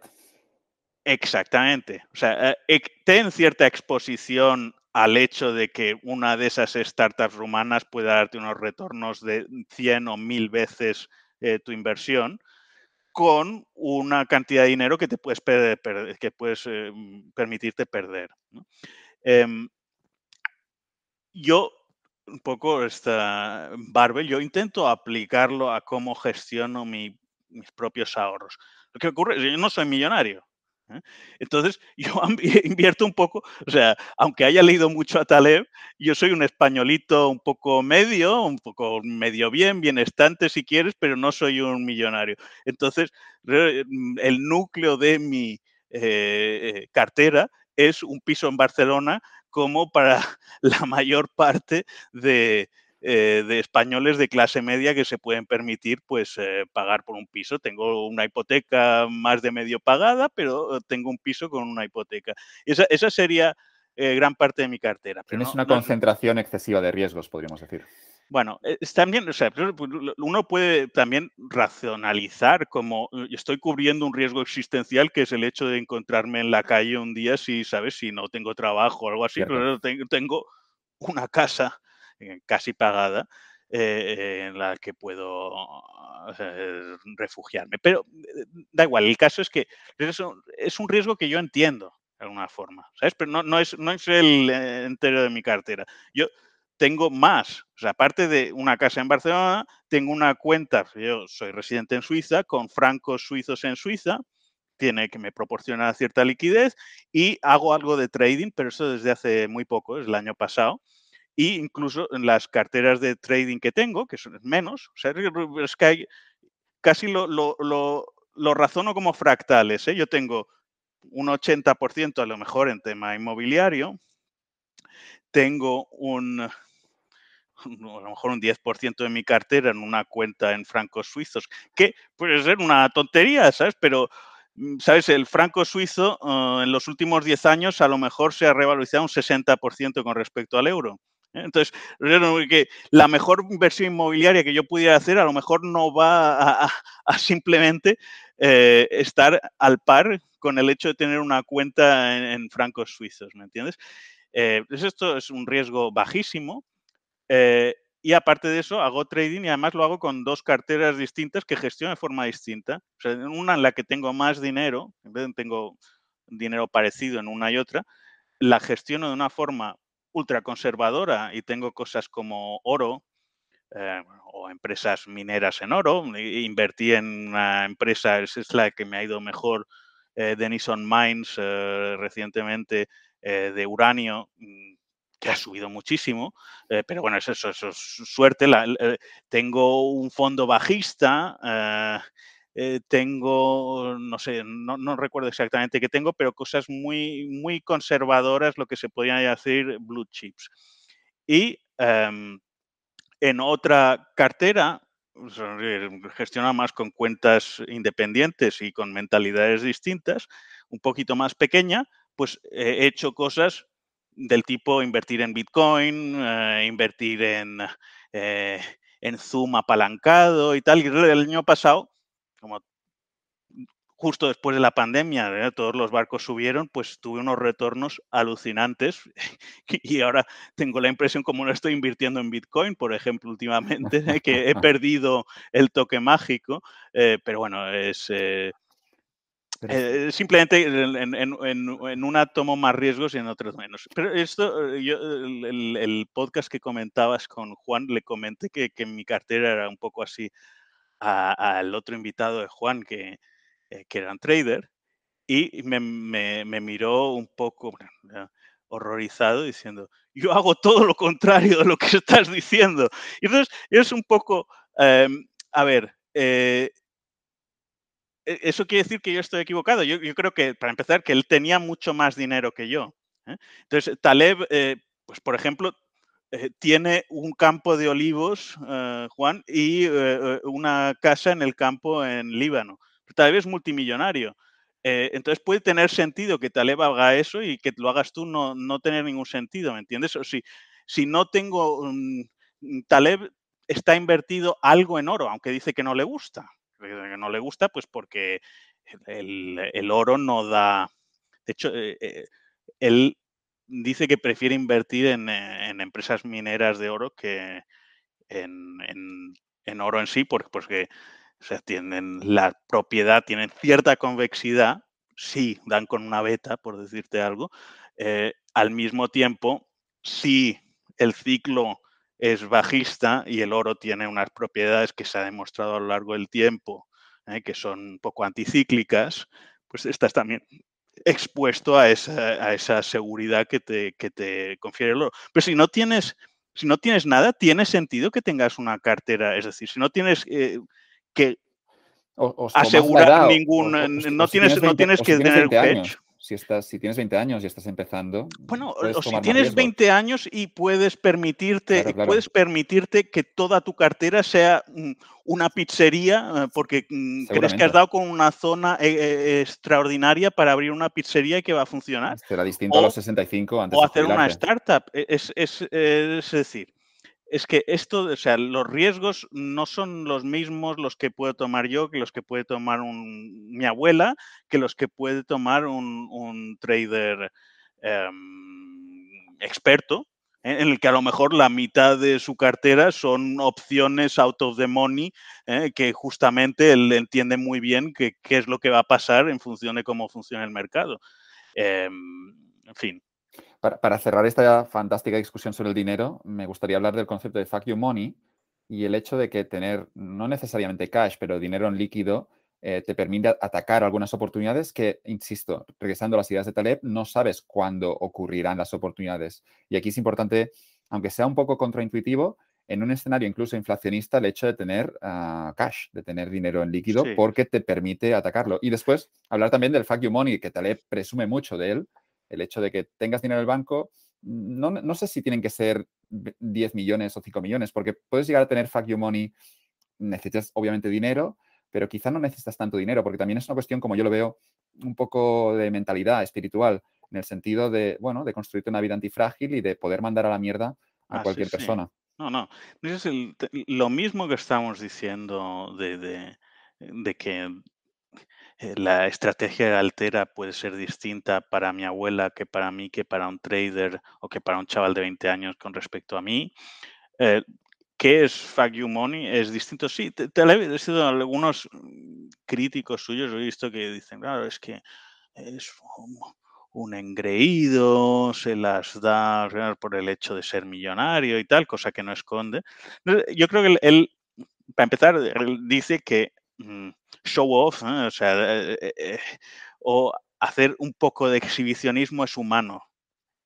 Somos humanos, tal vez humano, entonces hacer un poco de exhibicionismo es parte del personaje. Pero yo creo que él también eso lo pone muy de frente para explicar que él es intelectualmente independiente, o sea, no, no su opinión no viene condicionada en base a que su empleador o, eh, sus ingresos van a estar condicionados con respecto a lo que él opine o deje de opinar con respecto a un tema u otro. Entonces, es, para poner eh, de manifiesto su independencia intelectual. Ahora, mm, en sus propios libros, él habla de Diógenes ¿eh? y cuando se le eh, presenta a Alejandro Magno eh, y Alejandro Magno le, dice que, desearía y el, Diógenes eh, de una forma un poco dismisiva le dice por favor apártate que me tapas el sol entonces Diógenes que vivía dentro de un barril pues tendría el equivalente a Fagiumonia. Otro ejemplo que él da son los giro, girovagos era una orden mendicante que existía en los inicios del cristianismo y eran unos monjes que iban de un lado para otro y vivían existen cosas parecidas en la India o en África hoy en día, simplemente de la caridad que, les ofrecía la gente cuando llegaban a las ciudades y tal. Entonces, eran demasiado incontrolables, demasiado independientes intelectualmente, ¿me entiendes? Porque no dependían de ninguna estructura. Entonces, el concilio de Nicea se carga a los, a los girovagos ¿eh? y, crea la, pone mm, eh, por adelante la, orden benedictina en la que los monjes están mucho más encuadrados, ¿eh? tienen eh, una serie de lista de, votos de obediencia y lo que pueden hacer, lo que pueden pensar, etc. Em, entonces, lo que quiero decir con esto es que tú puedes ser tremendamente independiente sin, sin o, lo que puede ser fuck you money, ¿eh? no tiene por qué necesariamente pasar por ser millonario. En el caso de Taleb parece que es así, ¿eh? pero si simplemente si tú consigues que tus necesidades sean muy bajas y puede ser mm, eh, tienes una casa ya pagada o algo así y puedes sobrevivir simplemente dando tres conciertos al mes o cuatro clases de inglés o algo así, ¿sabes? Y con muy bajos ingresos, pues con unos ingresos realmente muy bajos, puedes tener el equivalente de Fagiumoni o de independencia eh, intelectual em, o no, necesitar eh, estar de acuerdo con tu empleador o temer las consecuencias de que puedas decir algo en redes sociales que te pueda costar tu trabajo, etcétera. Eh, hay, hay, muchas formas mucha gente con mucho dinero que esclava o bien de las apariencias o de las expectativas que se han generado y podemos ver mucha gente ganando mucho dinero que, no son libres, que no dicen lo que piensan, que tampoco tienen libertad de movimientos, que, no están en una posición que... Eh, o que en Estados Unidos ocurre que mm, se descubre que tienen un amante y su, su carrera política se viene abajo. el, hermano de John Kennedy, Ted Kennedy, eh, que iba para presidente, ¿eh? pues eh, tuvo un accidente de coche cuando iba con su amante en el coche. Entonces, es decir, no puede permitirse tener un amante sin consecuencias, ¿me entiendes? Em, esto no, le ocurrirá al que sea un carpintero, al que sea tenga una profesión más robusta, ¿no? Evidentemente, el, que no dependa del juicio de los demás. Esto es un poco también em, algunas de las cosas que Taleb critica del mundo académico, es que, es que depende del, juicio, o sea, el, resultado académico de un académico viene medido por el número de citaciones o del reconocimiento de sus pares, pero esto en muchas, en muchas eh, profesiones no es así. Desde cuando yo era un pit trader, eh, dicen que si, los otros traders te consideran simpático o, les gustas mucho es que estás haciendo algo mal, ¿sabes? Porque probablemente les estás haciendo ganar demasiado dinero. Em, en fin. Em. bueno, magnífico. mi última pregunta sobre el dinero, el concepto de opcionalidad, que yo también, tratando temas de carrera, lo, veo como algo, algo que puede dar una, ventaja, el hecho de, de, tener opciones, de poder decidir. E insisto, no todo el mundo se da ese escenario eh, en el que puedan elegir, ¿no? A veces porque hay compromisos, a veces porque eh, entran en demasiada deuda cuando, cuando quizá no la necesitaban. Pero me gustaría saber tu opinión, Nacho, sobre, sobre cómo darte un escenario a nivel de carrera ahora en el que poder tener el máximo de opciones posibles. Y si tú lo estás haciendo, claro, me gustaría saberlo. Bueno, eh, yo a lo mejor no soy un ejemplo extraordinario, pero hay, hay hay un, chaval que sigo en, Twitter eh, que, eh, que se llama Daniel Basalo, que se nota también que ha leído mucho a Taleb, lo cita y tal, eh, que él, ah, dejó un empleo, explica un poco su aventura o su trayectoria y tal, dejó un empleo en Amazon, era ingeniero en Amazon Web Services, eh, pues para hacerse escritor y tiene una startup y hace consultoría. Entonces, él cambió un sueldo por un portafolio de pequeñas apuestas. ¿eh? Entonces, resulta que al final vende bastantes libros, hace cursos, hace mm, lo que sea eh, que, esté haciendo, o sea, tendrá alguna startup que tiene algún cliente, etcétera, y en vez de tener una única fuente de ingresos, pues tiene cinco eh, que le permiten mantener un nivel de vida confortable con el que ya está satisfecho, aunque a lo mejor gana la mitad de lo que está ganando en Amazon. ¿Entiendes? Yo personalmente yo me di mi, me di mi, eh, mi, chance. Eh, bueno, pero habrá otra en el futuro. me di mi chance eh, haciendo una startup en la que ah, esperaba que a lo mejor pudiera tener millones de clientes, cosa que evidentemente no ocurrió. Y em, en cierta forma, sí, decir, algo, parte de mi patrimonio, el el piso que tengo en Barcelona, que te mencionaba antes, pues tenía, eh, tiene, es un tema un poco, tiene un permiso turístico y lo gestionaba como un Airbnb, con lo cual me da una fuente de, ingresos alternativa, ¿me entiendes? No tengo, no tengo solamente una fuente de ingresos que sea mi trabajo. Eh, ahora mismo, eh, Ada Colau está intentando que, tienes, que, pelear, tengo, que pelear, estoy, estoy de abogados con el ayuntamiento y por ahora, y por ahora no puedo, no puedo alquilar mi piso como Airbnb. Em, pero bueno, sería. Te voy a poner en contacto con un amigo que está en la misma situación y podéis juntaros y hacer lobby juntos. muchas gracias.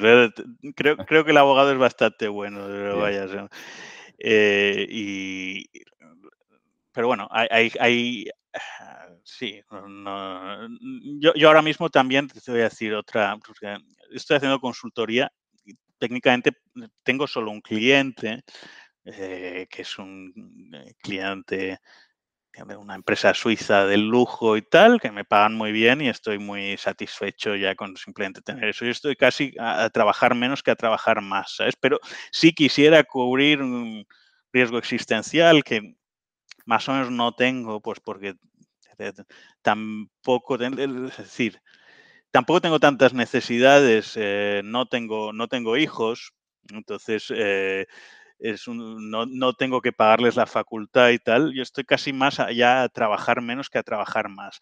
Pero si quisiera eh, estar ser más robusto, más antifrágil, pues a lo mejor no tendría uno, sino tendría por lo menos siempre dos clientes. Bueno. Y eso, podría hacerlo, simplemente no lo estoy ah, persiguiendo activamente. No sé, yo creo que cada, uno tiene que seguir su propia estrategia, gestionar eh, sus propios riesgos. Eso también me gusta mucho cuando dice que cuando transferimos el riesgo a otros, pero al final es que, tú asumes tus riesgos y, ya está. Sí, yo, yo, yo eh, fui empleado, he sido empleado muchos años. ¿eh? Yo he estado trabajando consultoría para Accenture, luego para Infosys como empleado. Y es esto también que, eh, bueno, es relativamente fácil dar el salto en cierto momento a, cuando tienes cierta experiencia en el, tema en el que yo estoy, que son bases de datos y tal, relativamente aburrido. ¿eh? Em, es relativamente fácil ponerte por tu cuenta, pero hay mucha gente que no lo hace. O sea, es también un tema de mentalidad, ¿sabes? O sea, el, hecho de tener que eh, gestionarte tú mismo, no, no, no es que no te paguen cuando estás de vacaciones, eh, tener que eh, gestionarte tu propia seguridad social o todo este tipo de cosas, para mucha gente ya resulta una, una frontera infranqueable. Y realmente es un poco, yo tenía una experiencia de emprendimiento pura, que era crear una empresa con muy pocas probabilidades de éxito que, que cerré hace poco, o, estando por mi cuenta y realmente no, no es, sobreestimamos muchas veces ciertos riesgos que no, que no son tan importantes. Em, Y em, ya, yo diría que es, es, sí, lanzarse, por lo menos intentarlo. ¿eh? Cuando uno es joven, es el, el coste es, es, muy bajo. y yo creo que mm, cada vez más es posible. Yo, yo creo que en parte el, empleo en el que, el, empleo, el cliente que tengo ahora, yo creo que en parte lo tengo gracias al haber hecho eh, la experiencia que tuve como, eh, como emprendimientos, es pues porque estoy haciendo consultoría para temas de e-commerce y realmente yo me estaba dedicando casi a otra cosa. Entonces el hecho de que tocara un poco e-commerce me ayudó para, para tener este empleo. Es más fácil que si si haces ciertas, tomas ciertas iniciativas, sabes que te pasen cosas buenas, ¿sabes? Te, te expones de alguna forma, vas a tirarte a la piscina y tomar riesgos que no son realmente tan, tan grandes a que te ocurran cosas buenas. A mí me gusta mucho la, idea que comparte Taleb al final de Cisne Negro. Yo creo que es una de las, uno de los capítulos que más me ha impactado en mi vida y donde habla de dos cosas. Yo me acuerdo de esa frase del tren, de que nunca nunca voy a correr para coger un tren con una mentalidad estoica y, luego con, yo creo que puedes inventarle muchas cosas a la vida, pero luego decía que el concepto de gestionar la incertidumbre moviéndose en los extremos, es decir, la mitad del tiempo era súper agresivo, la mitad del tiempo era súper conservador. Y, si lo piensas, eso sería un barbell, una especie de, altera de nuevo, eh, tiene sentido de, claro, no quedarte en medio en un escenario, bueno, en este mundo en el que no, en el que no entendemos, tiene sentido ir agresivo cuando intuyas que, la, que tienes una probabilidad favorable y luego ser súper conservador cuando intuyas un mínimo peligro fatal. Es que es que lo digo que a veces lo que, o sea, eh, lo que es aparentemente sentido común e, es... Quizá ya se sabía esto. Está, muy... O sea, el refranero, quizá está en el refranero popular. Es, no, es posible, sí, también el, el refranero popular se le pueden dar muchas vueltas, pero, pero ¿por qué? Porque o sea, puedes encontrar, no por mucho madrugar amanece más temprano y luego, eh, eh, a quien madruga Dios le ayuda, ¿no?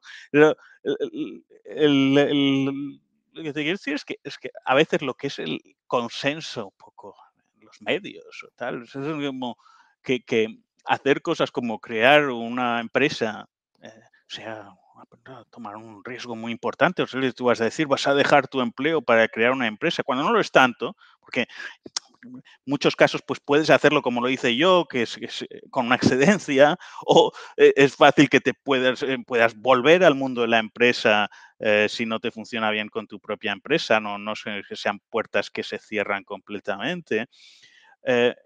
Y bueno, en cambio, cuando empezó el tema del COVID, por ejemplo, es decir, que plantear que se cerraran los, no, no hubiera vuelos entre China y Europa, pues a lo mejor eso era histerismo o pánico o lo que sea, ¿sabes? Entonces, o diría que irracional, claro, pero no lo era. Bueno, es que tú lo has mencionado, que Cass Sunstein se estaba diciendo que se estaba... Te mandaré el eh, que se estaba... No, no, lo, pero, recuerdo, lo recuerdo muy bien, que se estaba sobre reaccionando y los estaban diciendo que era racista decir cosas así, como que, no haya conexiones con China. Pero un mes eh, después Sunstein luego corrigió y ni pidió perdón ni nada. Era, era escandaloso, creo. Yo, te compartiré luego esa...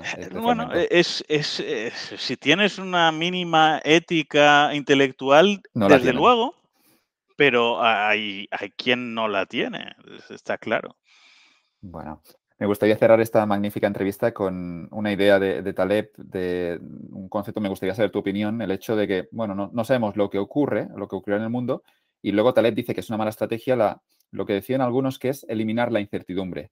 Para poner un ejemplo, ¿no? Con los niños hoy en, en los colegios, lo, que hacemos es quizás sobreprotegerles en algunas áreas. La gente cuando va de viaje, eso también lo dice Taleb, eh, no lo hace en un viaje en el que puedan ocurrir cosas, sino que va en paquete cerrado, ¿no? Y encuentra Taleb muchos ejemplos de este tipo eh, donde no entendemos el mundo, pero antes que reconocer que no lo entendemos, lo que preferimos es como eliminar, hacer, tener entornos controlados en los que mm. nos sintamos cómodos. Y haciendo esto seguramente, y me viene a la cabeza el ejemplo de las vacaciones en paquete cerrado, porque creo que es muy gráfico, de algún modo te pierdes muchas cosas que pueden ocurrir fuera del planning que, te has preparado o que te han preparado. No sé cómo ves todo esto, porque me consta que estás viajando por, por Cerdeña. Eh, cierto, estoy viajando en Cerdeña y, te comentaba que justamente Yo os digo que hay como esta camaradería entre los lectores de Taleb y como yo paso tantas horas en Twitter, me has visto algunas de las tweets que pongo y tal, Buenos hilos. eh, pues con- conozco, conozco a, a gente, a otros lectores de Taleb y yo creo que esto eh, que te digo que él fomenta, porque yo una vez eh, tuiteé algo así como que eh, los lectores de Taleb me parecían lo más parecido, el equivalente moderno a la francmasonería, ¿eh? en el hecho de que se crea como una camaradería entre nosotros porque creemos que entendemos estas cosas más que los que no han leído a Taleb y tal. Pero eh, fui a cenar a casa de un profesor eh, de inglés que vive aquí en Cerdeña, con el que había correspondido en, eh, relación a los libros de Taleb, me invitó a cenar a su casa, pasé una, una noche estupenda cenando unos espaguetis que, que los, los clavó.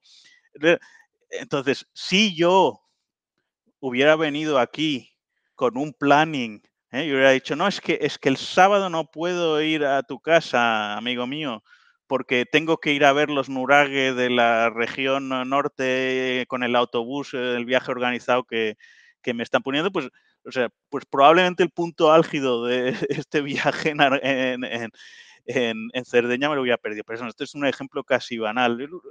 Hace poco, yo, yo no, no tengo hijos, como, como te está diciendo, pero con respecto a los niños, es algo que le- leí hace poco que me, que me ha dado atención porque realmente es que no lo sabía, como estoy un poco desconectado de eso. es ahora mismo los Legos, por lo visto, se venden con, con manual de instrucciones.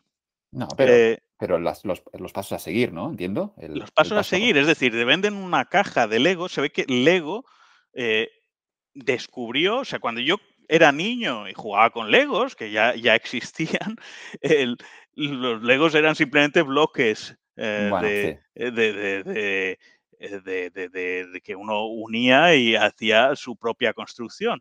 Pero se ve que empezaron a hacer eh, algunas ediciones en las que, pues, por ejemplo, decían el coche de carreras y más o menos daban como una idea de cómo se tenía que montar un coche de carreras en función de los legos que iban en esa caja y que esas ediciones se vendían mejor. Y ahora mismo se ve que todos los legos que se venden vienen como una especie de mueble de Ikea con un manual de instrucciones en el que el niño, en vez de estar creando eh, eh, lo que le salga de la cabeza, ¿eh? los personajes. Yo, yo me inventaba personajes con el Lego y jugaba con mis amigos en base a personajes que nos inventábamos, muñequitos que hacíamos.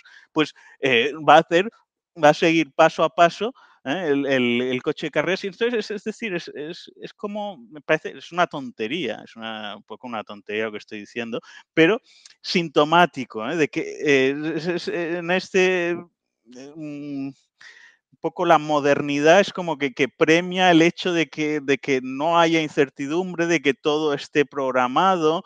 En su libro habla de la, la soccer mom, que, que llevan al niño eh, de 5 a 6 a clases de piano y de 6 a 7 a, a clase de gimnasia.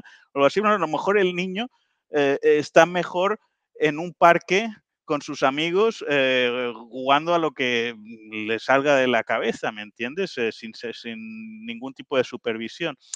Y bueno, Y, y lo curioso es que es mala estrategia, es decir, todo esto lo hacen pensando en su futuro, en que el niño entre en esta universidad, en que el niño llegue aquí. Pero es que lo, ya lo, lo- lo- lo que te explota la cabeza en mi caso es que, claro, yo entiendo que esto es una mala estrategia, que tampoco estás formando al niño y, y que obviamente pues, Bueno, ese es el tema no- ya, lo que pasa es que ya- creo que aquí estamos desbordando un poco, ya el- se- seguro que Taleb eh, tiene muchas cosas que decir sobre el tema, pero la, la universidad en sí misma sí, o sea, eh, sí, el, el valor que uno adscribe a, a- a un diploma universitario, si la universidad es un fin en sí mismo, o sea, ya- porque ya estamos llegando a una situación en la que un, un fontanero eh, va a ganar más que un graduado Ya está- está- prácticamente está, seguro ocurriendo, está ocurriendo. Está ya. ocurriendo ya, pero prácticamente seguro Por suerte, que diría. cualquier graduado de, de ciencias sociales, a lo mejor los de economía son una excepción, pues porque tenéis un perfil un poco más alto y tal, y, las empresas eh, eh, eh, os, os- os to- to- toman en serio,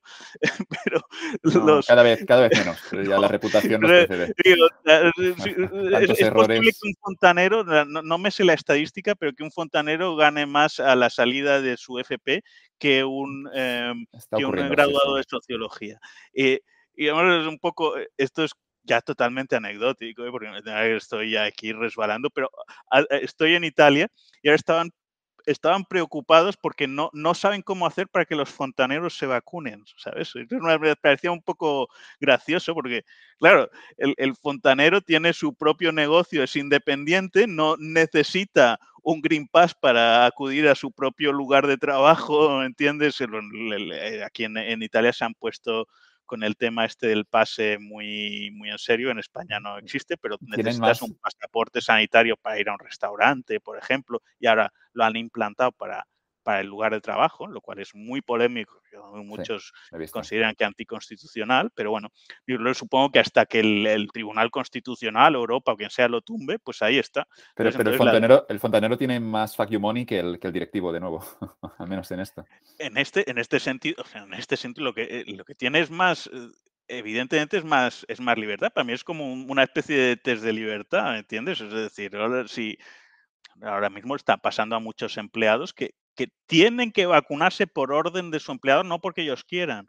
¿eh? Entonces, sin, eh, no, no, sin, eh, sin y no hablemos, y no hablemos en el tema de las vacunas, es, el hecho de, riesgo de cola larga en vacunas. De que no, que pueden, no pueden gestionar sus propios riesgos. Eso es también un poco, o sea, ¿qué es, es, ser libre en cierta forma? Yo creo que es, es ser, eh, gestor de tus propios riesgos, ¿me entiendes? Entonces, si eres empleado, en muchos casos vas a tener que transferir eh, parte de las decisiones con respecto a tu propia salud a un empleador lo cual es, eh, o sea, es un poco acojonante. ¿eh? Y de hecho, yo es un poco, es que yo ahora mismo estoy en, en Italia, trabajo en remoto, tengo un trabajo que se presta a esto perfectamente, pero antes estaba yendo a la oficina del cliente todos los días hasta, hasta que hubo el COVID.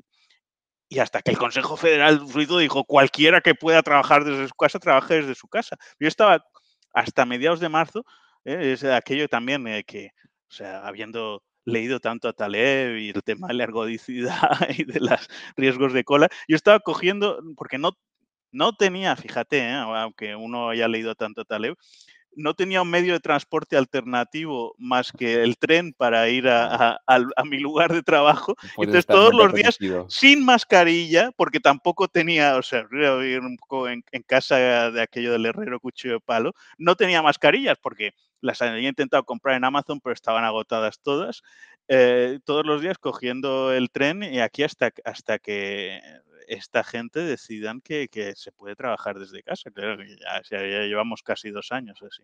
Queda claro que si alguien quiere ser libre tiene que leer a, Taleb. Ah, ¿Por qué libre empezamos luego, Nacho? Ya yo, empecé como tú por antifrágil, pero yo creo que él ha, dicho alguna vez que, que, se puede ir a la, al azar, ¿sabes? Que la forma en la que escribe sus libros es casi eh, que sean imposibles de resumir, eh, eh, intercambiables. también él, te digo esto un poco porque yo, yo, he hecho una relectura, pero hay gente que lo ha leído ocho veces y cosas por el estilo. Va dejando perlitas ¿eh? Para, para, los que hacen relecturas, ¿sabes? cosas que no vas a, entender en base a una primera lectura, pero que si haces una segunda, pues vas a, ah, aquí hay una bromita, aquí hay esto, etc. Em, yo no, no, creo que el orden sea muy importante. Sí que sé que, por ejemplo, eh, el lecho de Procusto, que es el, libro de citas, eh, de aforismos que tiene, él recomendaba algo así como leer uno al día y digerirlo y, en vez de leerlo de un tirón. Eh, yo, yo, yo, yo, creo que hice antifrágil y luego no sé si fue el cisne negro uh, full by random, es que en España tradujeron como existe la suerte, me parece una traducción desafortunada, y el último luego es eh, jugarse la piel. No creo, no creo que, el, que el orden importe mucho. Si, si alguien lo descubre, puede leerlo y le interesa que vaya más, que vaya más. Yo ya, yo ya estoy yendo hacia las versiones técnicas, ¿me entiendes? Eh, pero bueno, entiendo que, bueno, no todo el mundo va a tener el mismo interés que tengo yo. Damos libertad entonces para empezar con Taleb, pero que empiecen con Taleb si, si realmente quieren ser libres. Y gracias por tu tiempo, Nacho. Nada, gracias a ti. Un gusto hablar contigo.